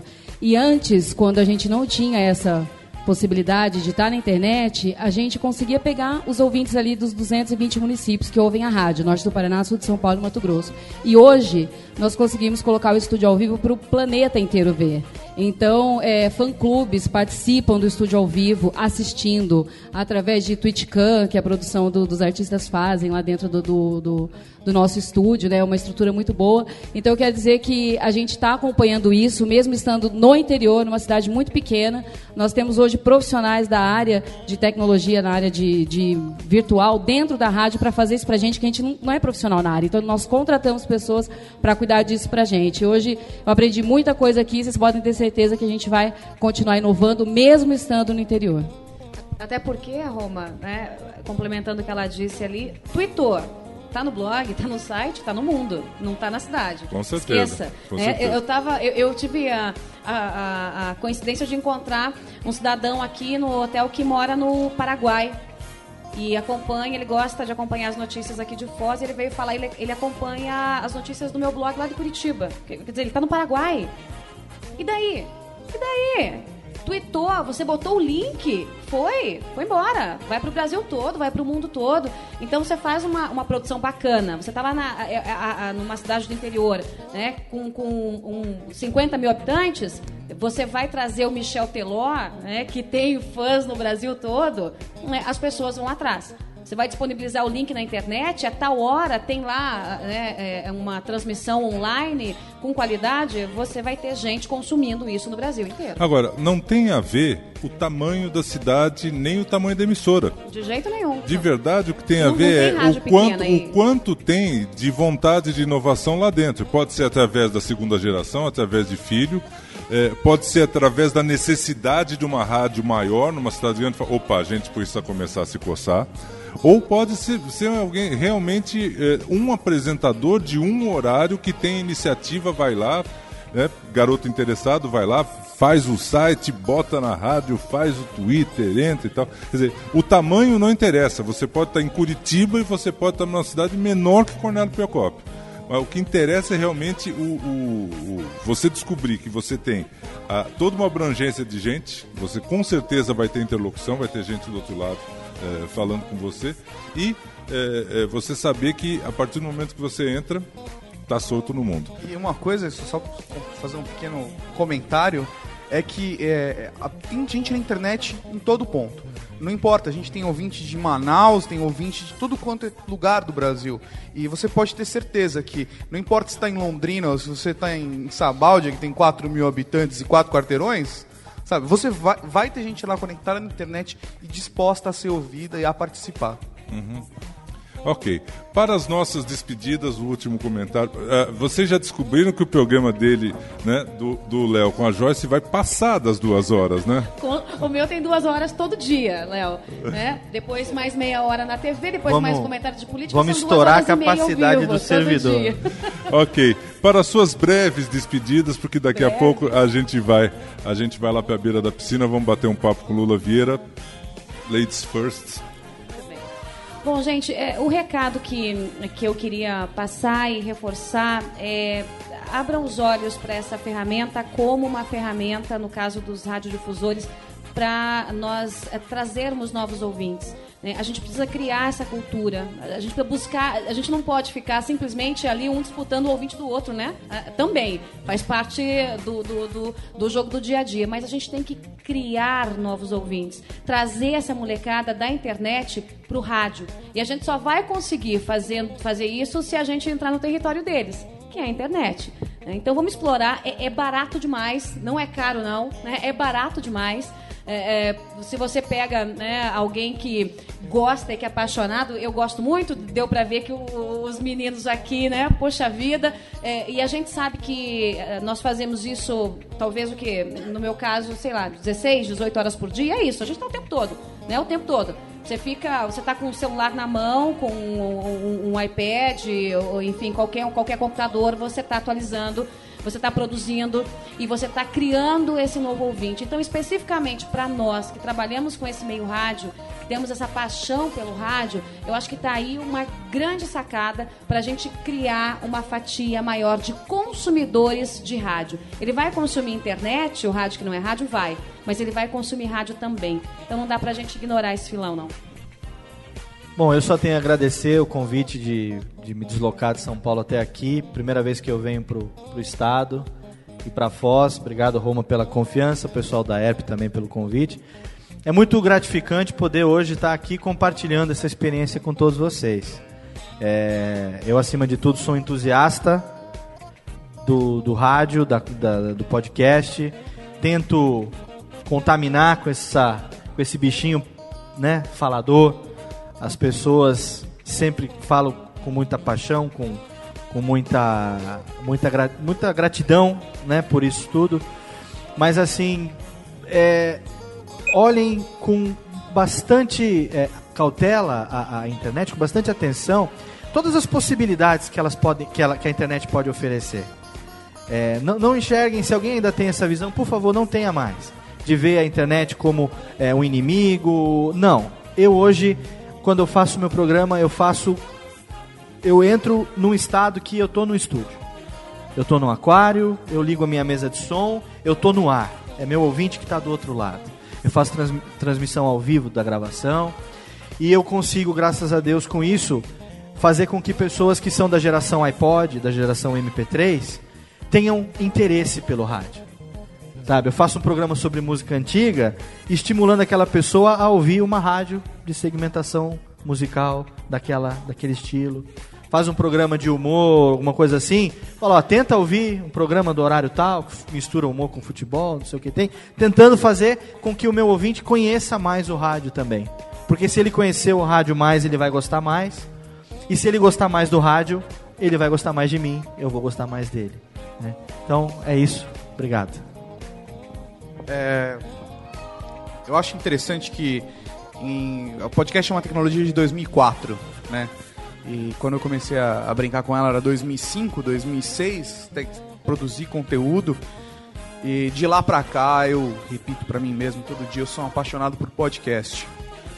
E uma coisa engraçada que aconteceu de uns, alguns, sei lá, dois anos pra cá, principalmente depois que eu comecei a conviver mais com, com esse rapaz aqui. Mas é que eu não sou um apaixonado por podcast. Eu sou apaixonado por rádio, eu sou apaixonado por comunicação. Eu me lembrei da primeira vez que eu entrei numa rádio, que foi a Rádio Maré, em Ubatuba, participando de uma promoção, que eu tava em viagem de- com meus pais nas férias. E, e por isso que eu faço conteúdo, é por isso que eu produzo conteúdo, porque assim como, como todos nós aqui, eu amo produzir conteúdo, eu amo ter esse contato com as pessoas. E a internet nada mais é do que mais uma possibilidade para você ter contato com as pessoas. E pode ter certeza que todos vocês aqui podem mostrar para o ouvinte de podcast que ele é apaixonado por rádio. Ele só não sabe disso ainda. Gente, um aplauso para essa turma que faz o rádio que não é rádio.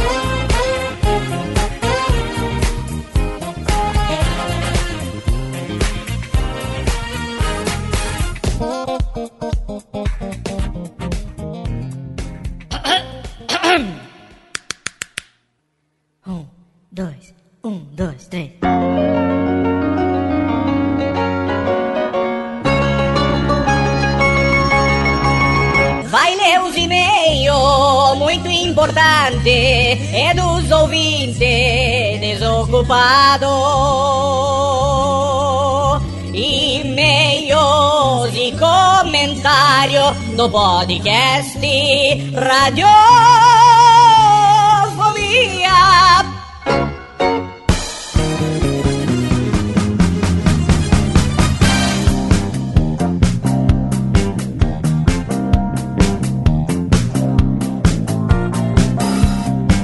E com a estreia dessa vinheta totalmente maluca na voz do nosso tenor sábado domingo, a partir de agora presença carimbada no Radiofobia, a gente estreia então a nossa nova sessão de feedbacks do ouvinte desocupado que a gente traz aqui pro finalzinho do programa. A gente vai experimentar esse formato, eu acho que não vai descaracterizar o formato de rádio que o Radiofobia segue, então se você curte o programa, você pode ouvir só até aqui. E daqui pra frente você não precisa ouvir mais. Agora, se você curte também o feedback do ouvinte, quer saber o que é que os outros ouvintes estão achando do Radiofobia, quais foram as sugestões, os comentários e por que não as reclamações, então agora esse é o momento que a gente vai conversar. É o momento que eu tô aqui tranquilo, falando também de uma maneira mais calma, mais pausada, conversando com você, querido ouvinte que ficou até aqui, que ouviu esse programa excelente, que não é porque eu e o Tato estamos nele, não.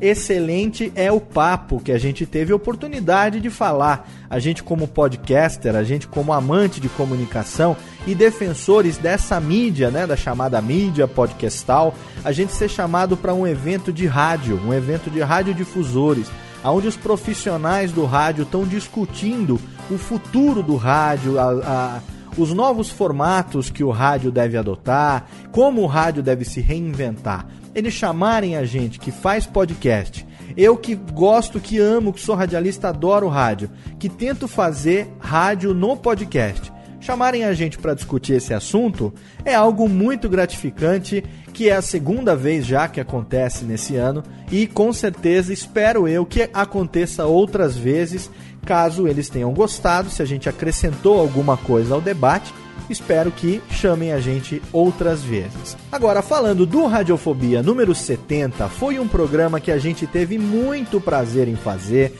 Eu aqui em casa, junto com a Lu, com a minha senhora, chamei Dudu Salles, chamei Mayra lá do Papo de Gordon, chamei Mafaldo e Falcão. E a gente, nós somos amigos fora do ambiente do podcast também, na vida real, na vida pessoal aonde os olhos se encontram e as pessoas se abraçam, a gente também é amigo. Então a gente nada mais fez do que transferir um momento de bate-papo, um momento, uma noite, duas horas de entretenimento entre amigos para o ambiente do podcast e compartilhar isso com você aí, querido ouvinte desocupado. E eu devo dizer, acredito que não foi pelo puxãozinho de orelha no último programa, mas sim porque o programa foi realmente um formato diferente. A gente tentou fazer algo que não foi feito até agora, um playlist, todo mundo comentando, brincando, naquele nosso estilo ao vivo, né, sem cortes. Você pode perceber que o programa durou exatamente o tempo das 24 músicas. E a gente teve um resultado muito bacana, muitos e-mails. Eu quero agradecer a todo mundo. Eu separei aqui acho que uns 13 e-mails e comentários para poder ler nessa sessão agora. Aproveitar que é para estrear uma sessão de feedback e ouvir realmente o que você tem a dizer. Mas os comentários já foram mais de 80 comentários. Eu quero agradecer a todo mundo que participou. É claro que não dá nessa sessão de feedback, por maior que ela seja, não dá pra gente falar sobre todos, não tem como mais. A gente falar o nome de todo mundo, a gente agradecer a todo mundo nominalmente. Já se tornou impossível, ainda que a gente tivesse duas horas, ou como alguns fazem, um programa especificamente para isso, não é a pegada do Radiofobia, então a gente estende um pouco, joga para o final e com isso a gente faz com que essa sessão de feedback seja um pouquinho maior do que ela costuma ser. Vou ler aqui alguns e-mails, mas já antecipando, agradecer a todo mundo que acessou radiofobia.com.br, deixou seu comentário, agradecer a você que mandou e-mail para podcast@radiofobia.com.br. Pode ter certeza que a gente leu todos, todas as sugestões foram anotadas, eu li cada uma delas e anotei para que a gente possa melhorar nas próximas edições. Vamos fazer já três anos agora, no mês de fevereiro. A gente não começou agora, mas eu acho que sempre é hora de mudar, sempre é hora de melhorar. Quero agradecer a você, é por isso que essa sessão agora de e-mails é para você. Então pega aí um suco, uma cervejinha, pega aí qualquer coisa, senta aí e vamos bater um papo nos próximos minutos. Então vamos lá. E-mail do Thiago Deportal Soares, 31 anos, analista de sistema e podcaster de São Bernardo do Campo, meu vizinho aqui de Zambel. Sensacional o programa 70 com música velha. Devo dizer, contra o senso comum, que música velha não é coisa de velho. Tiro por base porque ouvir esse programa na maravilhosa companhia da minha amada esposa, uma bela beldade na casa dos vinte e poucos anos, e ela se divertiu tanto quanto eu e reconheceu todas as canções. Devo dizer sem medo de errar que gosta dessas músicas quem tem bom gosto. E se por um lado todos nós, não só vocês durante o programa, mas quase todos os ouvintes têm a certeza, lamentamos não ter vivido certas épocas para acompanhar o grande boom de certas canções, por outro lado, eu creio ser um grande privilégio poder ouvir todas essas belas músicas de várias épocas, tudo de uma vez nos dias de hoje.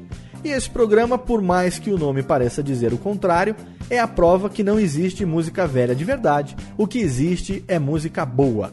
Ainda vale dizer que, a exemplo de Mayra Moraes, minha esposa e eu ficamos imaginando dezenas de músicas que seriam legais de entrar no programa enquanto ouvíamos. Meus parabéns por mais um sensacional e nostálgico Radiofobia, aliás. Grande abraço. E aí ele bota aqui o merchan do A Espiral, que ele gravou sobre o Tears for Fears, então, claro, o jabazinho tá aí e o link tá no post. Tiagão, vou falar um negócio pra você, viu? Tem muita gente que mandou nos comentários e também nos e-mails sugestões de música. E eu digo pra você, como a gente tem os blocos de melódia no Radiofobia, nesse de hoje não teve, né? A gente falou sobre um debate e tal, então não fiz o corte pra botar bloco de música. Mas quando a gente grava ao vivo com algum convidado, geralmente a gente coloca o bloco de melódias. Então, pra você que quer mandar a sua sugestão musical, a gente tem um e-mail só pra isso.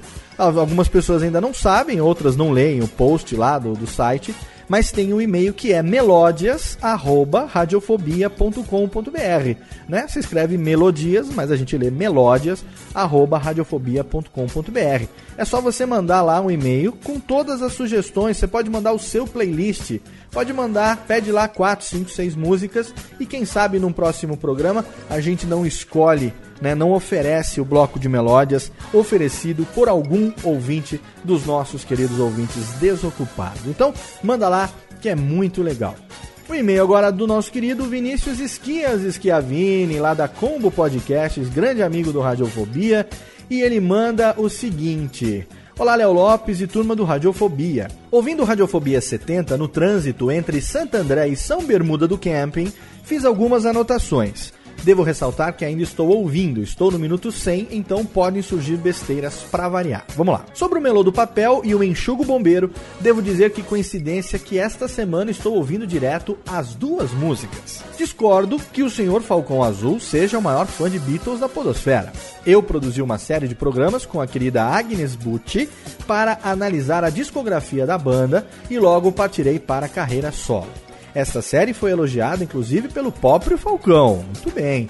Gostei do quadro de e-mails no final como uma experiência. É mais uma vez o Radiofobia pensando no ouvinte, em agradar a maioria, e é necessário que mais podcasters não se atenham a um só formato e pensem no público. Seja onde estiver o quadro, eu o ouvirei sem dúvida, e o Radiofobia não cai no erro de muitos, ir para o quadro de e-mails no começo e acabamos esquecendo o tema principal. Dança Léo Lopes. A música Good Vibrations está no filme Vanilla Sky, mas não está no CD da trilha sonora. Mas o CD é altamente recomendado, com Paul McCartney, Peter Gabriel, R.E.M. e Sigur Ross. O disco que os Beach Boys fizeram, que inspirou os Beatles, foi Pet Sounds, o que tem Good Vibrations. Com Sgt. Peppers, os B Beach Boys, bebê, os Beach Boys abandonaram o disco Smile, que só recentemente foi lançado como planejado. Isso tudo aconteceu em 1967. Para programas com temas comemorativos ou mais abertos, chame seus amigos do mundo podcastal, como Mayra e Tato, para montarem playlists como foi feito em 2010 com a Daniela Monteiro, naquele especial de fim de ano.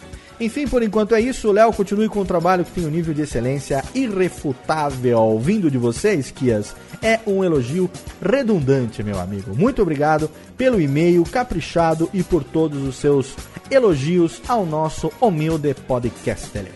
Mais um e-mail aqui do JC, ele se identifica como JC. O, o e-mail dele é legal porque ele, ele não, não dá a idade de onde ele é e tal, mas eu achei muito relevante o que ele escreveu. Então, como agora a gente tem um pouco mais de espaço, a gente pode discutir sobre isso. Então, ele fala o seguinte: é, Fala, Léo. Comecei a escutar o Radiofobia esse ano por mero acaso. Resolvi procurar podcasts made in Brasil e acabei te encontrando. Ui, ui, ui. Logo de cara, amor à primeira vista. Adorei essa pegada imitando os ícones do rádio da década de 80 90. O que mais me encantou foi o lado humano. Você e o pessoal do Rapadura Cast são de tirar o chapéu nesse ponto. Não que os outros não sejam bons, sim, são ótimos, mas você fala com sentimento. Eu que moro fora do Brasil, quando escuto você e o Rapadura, parece que estamos na sala tomando cerveja. Muito obrigado. Pelo que estou percebendo, está tendo alguma reformulação no Radiofobia. Faz tempo que o pessoal das antigas não aparece. Queça, Dani, entre outros. Um abraço e ele tem a segunda parte. Então vou responder a primeira parte. Não está tendo reformulação nenhuma. O Queça só não está participando porque ele é papai fresco. Ele tem uma bebê agora em casa há pouco tempo E ele também está com muito trabalho. Ele que é doutor, jurisconsulto, advogado renomado na região de United States of Pardinho, não tem tanto tempo disponível para gastar com esta bosque de programa como eu tenho, afinal de contas, ele é meu filho. E a Dani, ela também não tem participado tanto quanto porque ela mudou de cidade e agora está trabalhando, funcionária pública de altíssimo garbô, não tem também mais tanto tempo disponível. Mas não está tendo reformulação nenhuma não, fique esperto aí nos próximos programas, porque eles estarão conosco aqui também. Aí ele separou e ele vem com uma segunda parte aqui que eu faço questão de ler para que todo mundo saiba de um ponto que já me falaram outras vezes, e eu acho que o espaço agora vale o esclarecimento. Ele diz o seguinte: Bom, agora vai a parte de reclamação. Só separei porque é algo pessoal, só entre nós dois, agora não é mais, é entre todos os ouvintes desocupados. Pega o uísque e vamos bater um papo. Tudo bem, uísquinho na mão. Não sei se você fica nervoso nas entrevistas, que você é o host no Radiofobia, ou se é na hora de editar. Todas as entrevistas acontece a mesma coisa. No início, você é meio Jô Soares com Faustão. Sim, pode olhar e conferir. Você atravessa o entrevistado no meio. A pessoa quer falar e você se joga em cima. No último sobre música velha, você jogava a harpa no meio da pessoa, fazendo a pessoa parar de falar. Mas no final você foi deixando os convidados falarem mais. Isso eu noto em todo cast de entrevista. Você começa cortando e depois vai se soltando. Como eu falei no início, não sei se é na hora da edição. Um bote abraço, continue fazendo Radiofobia, programa totalmente fodástico e tereréu. JC, é o seguinte, algumas coisas que você fala não, não são verdades. Primeiro, Radiofobia não tem edição. Então o que você ouve é exatamente o programa na maneira como ele foi gravado. A exceção dessa leitura de e-mails e da sessão de recados lá no começo, o programa geralmente ele é gravado ao vivo. Então todas as trilhas, todos os efeitos sonoros, tudo isso é inserido ao vivo no programa. E esse é o grande fator que faz com que às vezes eu precise interceder para que o assunto não se perca. Quando você tem quatro, cinco, seis pessoas falando numa conferência via Skype, você não tem a vantagem da gravação ao vivo, olho no olho, todo mundo no estúdio, que é você poder apontar para a pessoa, olhar para a pessoa, dar a deixa para a pessoa. Quando você está gravando pessoalmente, você faz esses cortes sem falar. Você olha para a pessoa, você gesticula com a mão, a pessoa sabe que é passa a vez para o outro. É como eu estou agora jogando a mão no ar aqui, fazendo isso como se eu estivesse tentando ilustrar. No programa que a gente grava via Skype, isso não é possível. Então, assim, no programa passado, a harpa ela entrava porque o combinado foi que quando uma música terminasse, começaria a outra instantaneamente. Caso contrário, o programa ele teria quase 4 horas de duração.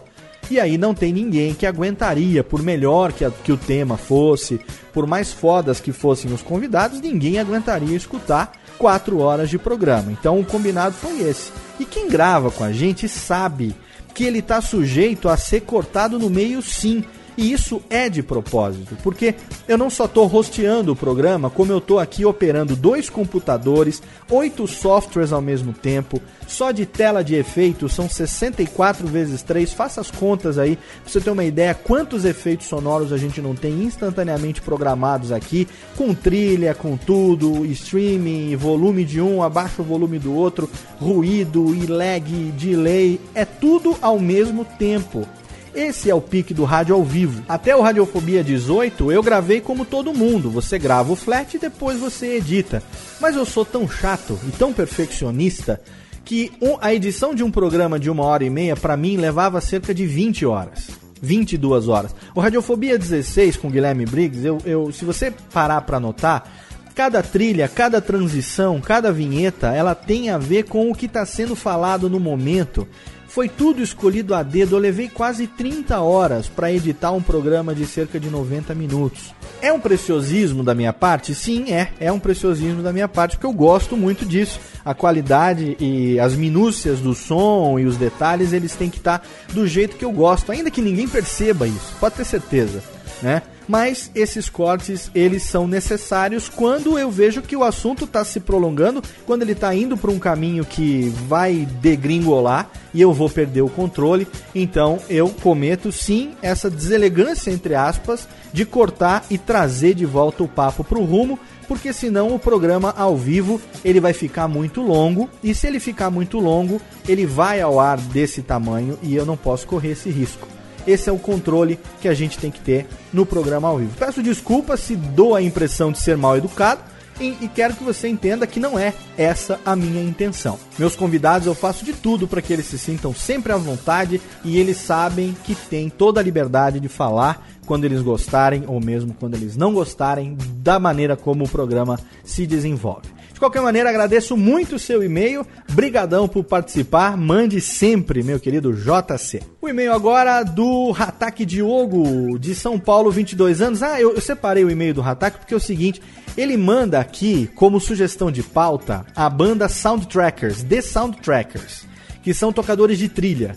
É uma banda daqui de São Paulo que só toca trilhas de filmes, além de cada um dos músicos e vocais estar usando roupas de um personagem de um filme icônico, como Marty McFly, Daniel San, entre outros. E ele manda aqui alguns vídeos da banda Soundtrackers. Diogão, é, eu já conheci o vocalista da banda Soundtrackers.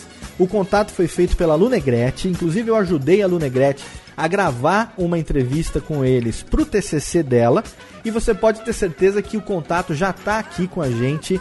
A gente vai gravar com o pessoal do Soundtrackers assim que a gente puder. Outro que deu também essa mesma sugestão foi o Rafael Lousada, que mandou um e-mail aqui pra gente, é, comentando os últimos programas. E ele disse que também indica o Soundtrackers, se a gente não ouviu, para ouvir. Então, olha aí, duas indicações da mesma banda no mesmo programa. Rafael Lousada, ele disse que é a primeira vez que envia o e-mail, conheceu Radiofobia através do Pauta Livre News. O primeiro que ele ouviu foi o 59 com ilustradores, porque teve a participação do Doug e do Valdeir, que também são amigos e companheiros de profissão, porque o Rafael também é um desenheiro. Ele resolveu fazer a maratona Radiofobia no meio do caminho, já foi andando, diverte-se muito com o programa, acha o formato muito interessante porque resgata o estilo de programa de rádio que faz ele lembrar do tempo de moleque raque... moleque o que ranhento, moleque ranhento que ouvia a Rádio Transamérica. Depois que ele ouviu o especial Pod Breja, descobriu que um amigo é ex-integrante do finado Cerveja Geek, o Hugo Ratano, que também já tomou umas com a gente nas biroscas da vida. E aí, ele manda aqui dizendo que o podcast número 70 fez ele parecer um velho num corpinho de 26 se identificou com muita coisa que a gente tocou, apesar de não ser o tipo de música que ele escuta todos os dias, por não ter vivenciado esses artistas na época que fizeram sucesso, mas que foi nostalgia. E aí ele manda aqui a sugestão do Soundtrackers também. Pede aqui também sobre o ingresso da Kencel. Infelizmente não foi você que ganhou, mas nada impede que você vá também lá no show. Se você está ouvindo esse programa antes do dia 19, ainda dá tempo da gente se encontrar lá e assistir esse show Fada Bagarai do Larkencel. Obrigado aí também, Rafael, pelo seu e-mail. Agora o Gustavo Tintel, ele manda o um e-mail pra gente aqui e diz o seguinte: Grande Léo, demais amigos do Radiofobia. Apesar de acompanhar já há algum tempo, é a primeira vez que estou comentando, pois sei que são importantes para vocês como uma forma de incentivo a continuar. E é sim, Gustavo, pode ter certeza que o feedback de vocês é um grande pagamento que a gente recebe. O motivo especial que me traz aos comentários é que pude perceber hoje mais uma função social do podcast Radiofobia. Não sabia que tinha nenhum. Que é a conciliação e a unidade familiar. Estava eu ouvindo na sala de casa quando minha esposa, que tentava colocar nossa filhinha de 5 meses para dormir no quarto, perguntou o que eu estava ouvindo, pois estava tomando a atenção dela. Vieram ela e a nossa filhinha no colo para verificar e acabaram se juntando a mim na sala para ouvir as melódias e o bate-papo amigável de vocês. E ao final, quando vocês fizeram suas declarações para suas amadas, percebi que a minha esposa ficou bem quieta, com carinha de cachorro sem dono. Me fez dar conta de que já havia algum tempo que eu não fazia declarações para ela. Então aproveitei o momento e a coletividade podcastal para fazer também a minha declaração. O resultado foi o mais interessante. Foi que ela, que nunca havia ouvido nenhum podcast, virou-se para mim e disse: Você deveria ouvir mais vezes esse programa. Em que rádio que toca para eu poder acompanhar também? Mostrei para ela o nosso Radiofobia e acho que vocês terão mais uma fiel ouvinte. Forte abraço a todos radiofobíacos. Olha aí, Gustavão, obrigado, cara. Eu fico feliz. Pode ter certeza que é para criar esse clima que a gente faz o Radiofobia. É para você ter vontade de fu- fuçar mesmo no rádio, por que não procurar um programa aí da sua região, alguma coisa que seja parecido com essa brincadeira que a gente faz e por que não também ouvir outros podcasts e acrescentar. A gente não tem um programa tão cultural, tão é, rico culturalmente quanto, por exemplo, o Café Brasil, do Luciano Pires, mas a gente procura sim, através do bom humor, através da brincadeira, levar esse ambiente. Eu fico muito feliz que você e sua família tenham sentido e entrado no espírito do Radiofobia. Obrigado mesmo, cara. Um outro e-mail aqui que eu separei é do Alexandre Sales, ele é piloto privado de avião de Cubatão, São Paulo, e ele escreve o seguinte: Olá, Léo, equipe Radiofobia. Agora são exatamente 4 horas e 2 minutos da manhã e escutei os primeiros minutos do episódio Radiofobia 70, onde o Léo falou sobre a falta de comentários sobre o episódio anterior com a equipe do Visão Histórica e venho dar a minha opinião de ouvinte sobre isso. Eu sou ouvinte do Radiofobia há alguns meses, ouvi o episódio 69 no mínimo 8 vezes. Caramba! E não conhecia o Visão Histórica, mas desde então fiquei maravilhado com o podcast deles, pois falam justamente de um dos assuntos que eu mais gosto. Porém, eu não comentei e nem mandei e-mail para vocês sobre esse episódio, justamente pela falta de espaço que o Radiofobia tem para com o feedback do pessoal. Sei que isso não é por má vontade de vocês.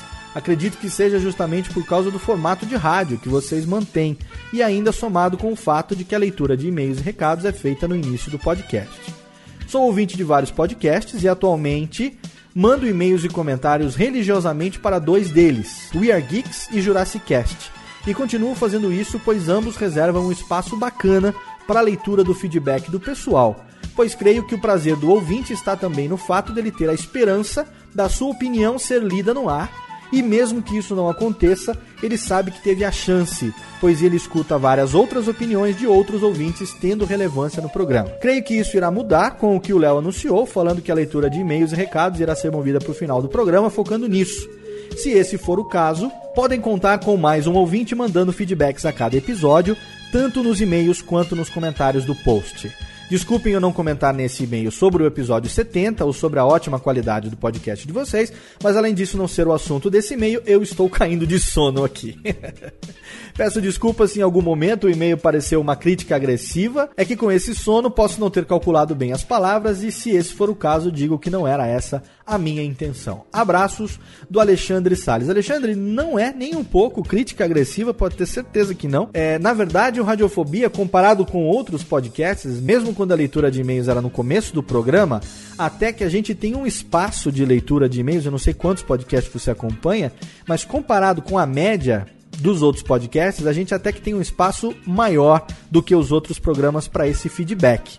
O que acontece, na verdade, é que eu, particularmente, sinto falta de conversar com o meu ouvinte. Eu sinto falta de bater um papo sincero. Tanto é que você pode ter percebido nos últimos Radiofobia que quem faz a leitura de e-mails sou eu, sozinho. Eu preferi fazer sozinho a leitura de e-mails para que fosse algo mais natural, algo mais é, conversado da minha cabeça com você que está aí do outro lado né? Eu não costumo atender o meu ouvinte por vocês, galera, pessoal, porque eu, eu tenho certeza que a maioria que está ouvindo agora está ouvindo sozinho.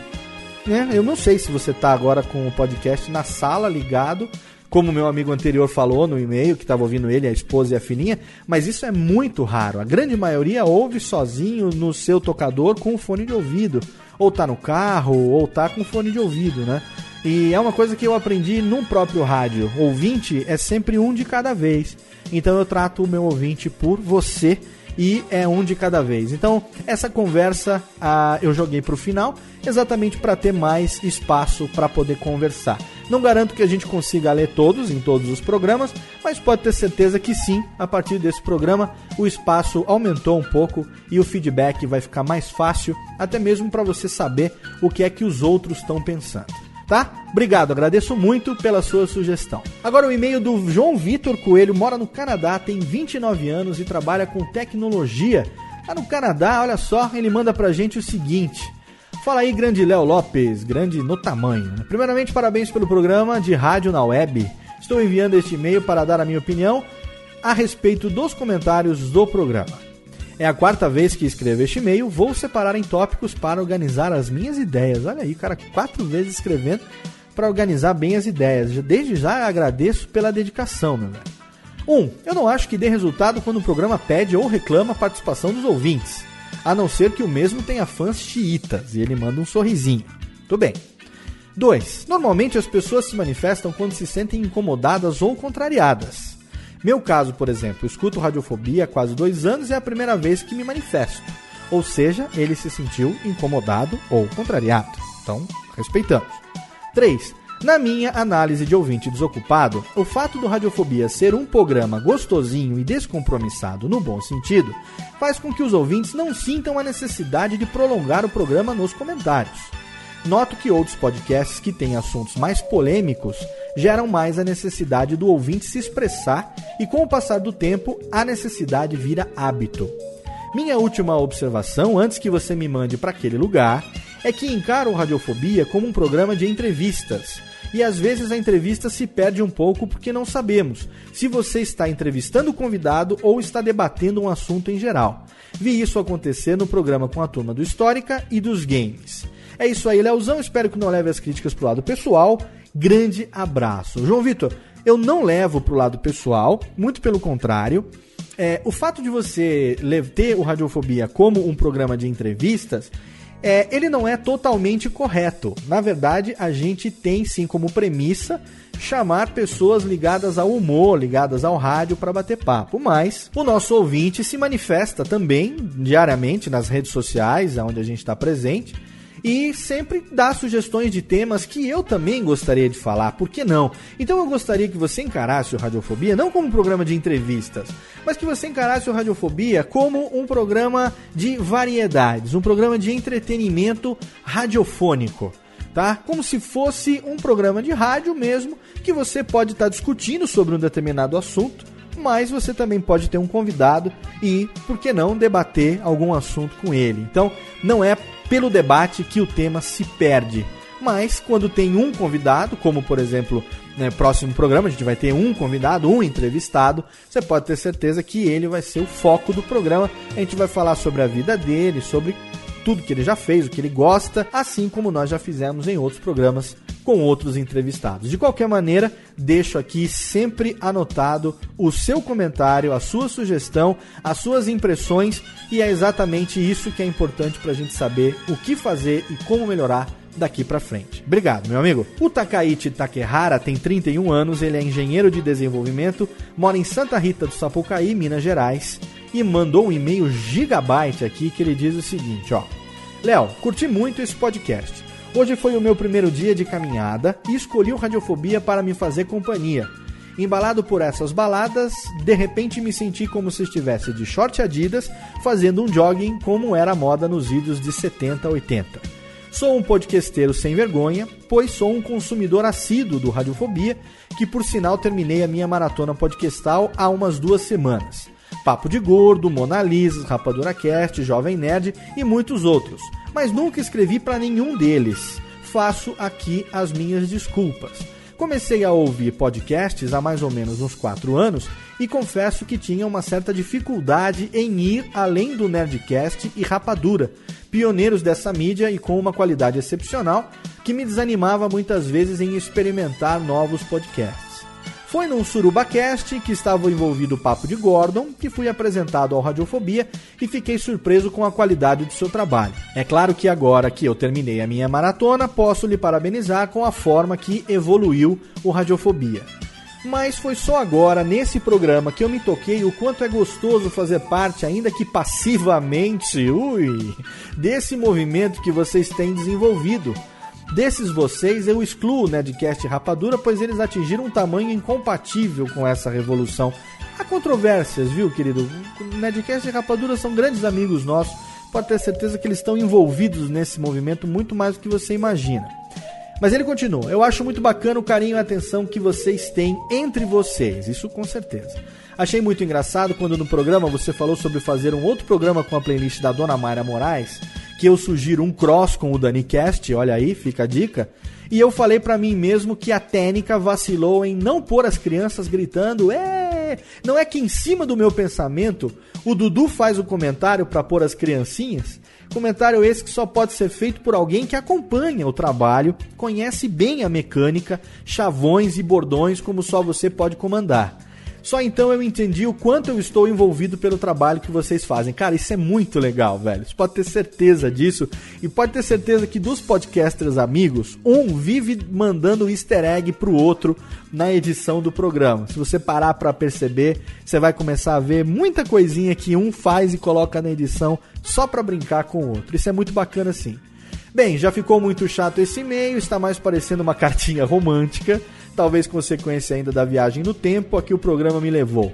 Vou terminando por aqui, deixando um beijão pra Dani, sou muito fã dessa voz. Abração ao Queça e aquele abraço por trás no Lauritão. Esse cara é muito bom, hein? Parabéns mais uma vez e um abração do Taca. E um PS aqui. Um podcast puxa o outro, né? Teve alguém que escreveu falando do vazio por ter terminado a maratona pelo Radiofobia. Fica a dica do Café Brasil, que eu fiquei viciado depois do crossover com o Radiofobia. Café Brasil, que é o meu podcast preferido, todo mundo sabe disso. Fica aí então a dica. Takaichi Takehara, meu grande Taka lá de Minas Gerais. Obrigado pelo seu e-mail, meu amigo. Pode ter certeza que a gente está junto compartilhando esse momento de liça. Outro e-mail aqui do Lucas Cavalcante. Ele é paulistano, mora há 10 anos em Fortaleza, no Ceará e disse que estava ouvindo Radiofobia 70, que eu acabei de citar, o melô do papel era do Cranberries e o melhor é que ninguém corrigiu na hora. Exatamente, velho. Tá aqui a música no fundo, sobe, Tênica, melô do papel.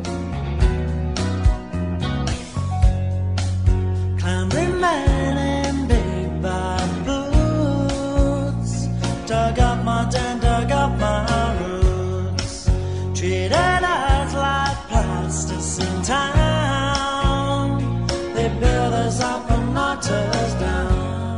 O nome da música é Build e é da banda The House Martins. E aí ele manda o link do clipe. É claro que a gente sabe que o Build é do House Martins. Foi uma bela de uma, como diria Jovem Nerd, uma canelada minha ao longo do programa que ninguém corrigiu, a gente só comentou. Obrigado por lembrar e fica aí a dica. Vamos tocar no fundinho agora o melô do papel enquanto a gente faz aqui a leitura dos últimos e-mails. No comentário aqui do Luiz Carlos, 34 anos de Londrina, no Paraná, ele fala o seguinte: Olá, Léo. Escutei até uma parte, parei e vim aqui escrever pra você. Aqui toca aquela musiquinha do suspense. tá bom. Tcharam. Mas não se preocupe, não foi porque não gostei. Foi porque quando eu escutei o seu comentário sobre a música September do Earth, Wind and Fire, eu arrupiei. Olha aí. Sempre tive uma ligação legal com a música, mas nunca tinha percebido quão forte é esse poder e o quanto podem influenciar determinadas músicas. Lembro uma vez que você, num retorno do programa, um volta-bloco, né? Tocou uma música e você voltou animado pra caramba, cantando com a música e tal. Naquele momento a música e você eram uma coisa só que até arrupiou. Arrupiou de novo, segunda vez no e-mail que você se arrupia, hein, nego? Enfim, escrevi tudo isso para dizer que a partir desse momento passei a ver, entre aspas, na realidade é passei a ouvir a música de forma diferente. Talvez tudo isso soe meio brega ou cafona, mas mudou a minha percepção sobre a música. Obrigado a todos que participaram do programa e compartilharam seus sentimentos. Um abraço-lhes do Luiz. Olha aí, Luiz, que se eu não me engano é o Book Eating Boy, exatamente, o Book Eating Boy, nosso querido menino comedor de livros, mandando aí um, um comentário muito bacana a respeito da sensação de Earth, Wind and Fire, que sim é totalmente excelente. E aqui, penúltimo, Josimar Tavares, ele mandou um e-mail dando parabéns pelo site próprio para smartphones. Não sabia que o blog possui uma versão assim, senão já teria entrado bem antes. Hoje em dia, até alguns sites de grande porte não possuem uma versão mobile. Valeu, vou continuar a entrar no site. E aí eu puxei isso para lembrar que sim, Radiofobia tem uma versão mobile Se você quer acessar, ele usa um plugin do WordPress, não é nenhum segredo, não é nada muito complicado, mas fica bonitinho até a cara no mobile. Então, se você acessar radiofobia.com.br no seu smartphone, você vai ter ali uma interface otimizada para mobile também sempre pensando na delícia do nosso querido ouvinte desocupado. E aí, eu quero por último aqui mandar um abraço para a equipe do Quadrincast, mandar um abraço para o Luiz Garavello, que mais uma vez escreveu. Ele foi quem mandou o e-mail mais gigantesco desse programa, comentando sobre o número 70. Ele comentou não só o programa 70, como ele comentou o estilo que a gente faz o programa, sobre a brincadeira que a gente faz com o Djalma Jorge, professor Ciliano, que gravava o programa do Djalma em fita cassete, que era a mesma coisa que eu e o Kessa fazíamos lá no interior de Zambello, que ele gravava as esquetes em fita e que deve ter essas fitas e tal, igualzinho a gente. E aí ele manda um feedback das três últimas edições, do 68, de 69 e de 70. E no 70 ele comete o pecado, a pachorra de comentar cada uma das músicas separadas. O e-mail dele ficou gigante. Eu não vou ler aqui, não tem condições de ler aqui. Mas olha, Luiz Garavello, meu querido amigo lá do Quadrincast, pelo tempo que você passou escrevendo esse e-mail e principalmente pela dedicação, pelo carinho que você manifestou nesse e-mail. Eu quero aqui, abraçando você, mandando esse muito obrigado para você, mandar um abraço para todos os nossos ouvintes desocupados e dizer que você é o vencedor da semana do nosso kit de mangás da editora JBC, a maior editora de mangás do Brasil. Todo programa dando um kit de mangás para um ouvinte nosso. Então, dessa vez espero que você curta. Manda seu endereço pra gente lá no e-mail podcast@radiofobia.com.br e a gente vai mandar o kit de mangás para você na sua casa ou já que você mora em São Paulo, se você quiser combinar comigo, vai buscar lá na editora JBC. Eu mesmo entrego para você em mãos. Faço questão ainda de descer e tomar um café junto, te pago um café lá e entrego para você o seu kit de mangás. Combinadíssimo? Então, olha, ficou gigante, mas eu espero que você tenha curtido essa primeira sessão de e-mails aqui no final do programa. Mande seus comentários e seus feedbacks por e-mail ou também no post. E eu espero no próximo programa ter o seu e-mail, o seu comentário, para que você possa ouvi-lo lido, aliás, aqui na nossa sessão de e-mails. Agora sim, me despeço com um abraço na boca. Até daqui a duas semanas com mais um Radiofobia gostosinho pra você. Até lá, um abraço.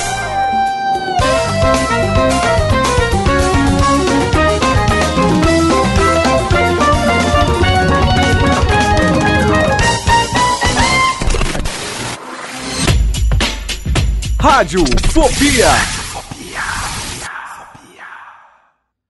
Conheça o podcast Dois Empregos. Tem dois empregos. O podcast do trabalhador brasileiro. Sabe aquela história absurda que aconteceu no trabalho e você contava só no bar? Pois é, a gente conta pra todo mundo no Dois Empregos. Sigilo garantido. As histórias mais engraçadas E desgraçadas. enviadas por trabalhadores do Brasil e do mundo. Saiba os bastidores de quem trabalha na Faria Lima, No SAMU, em um call center. chão de fábrica e até na NASA. Toda semana um novo episódio. Dois empregos. no seu app de podcast favorito.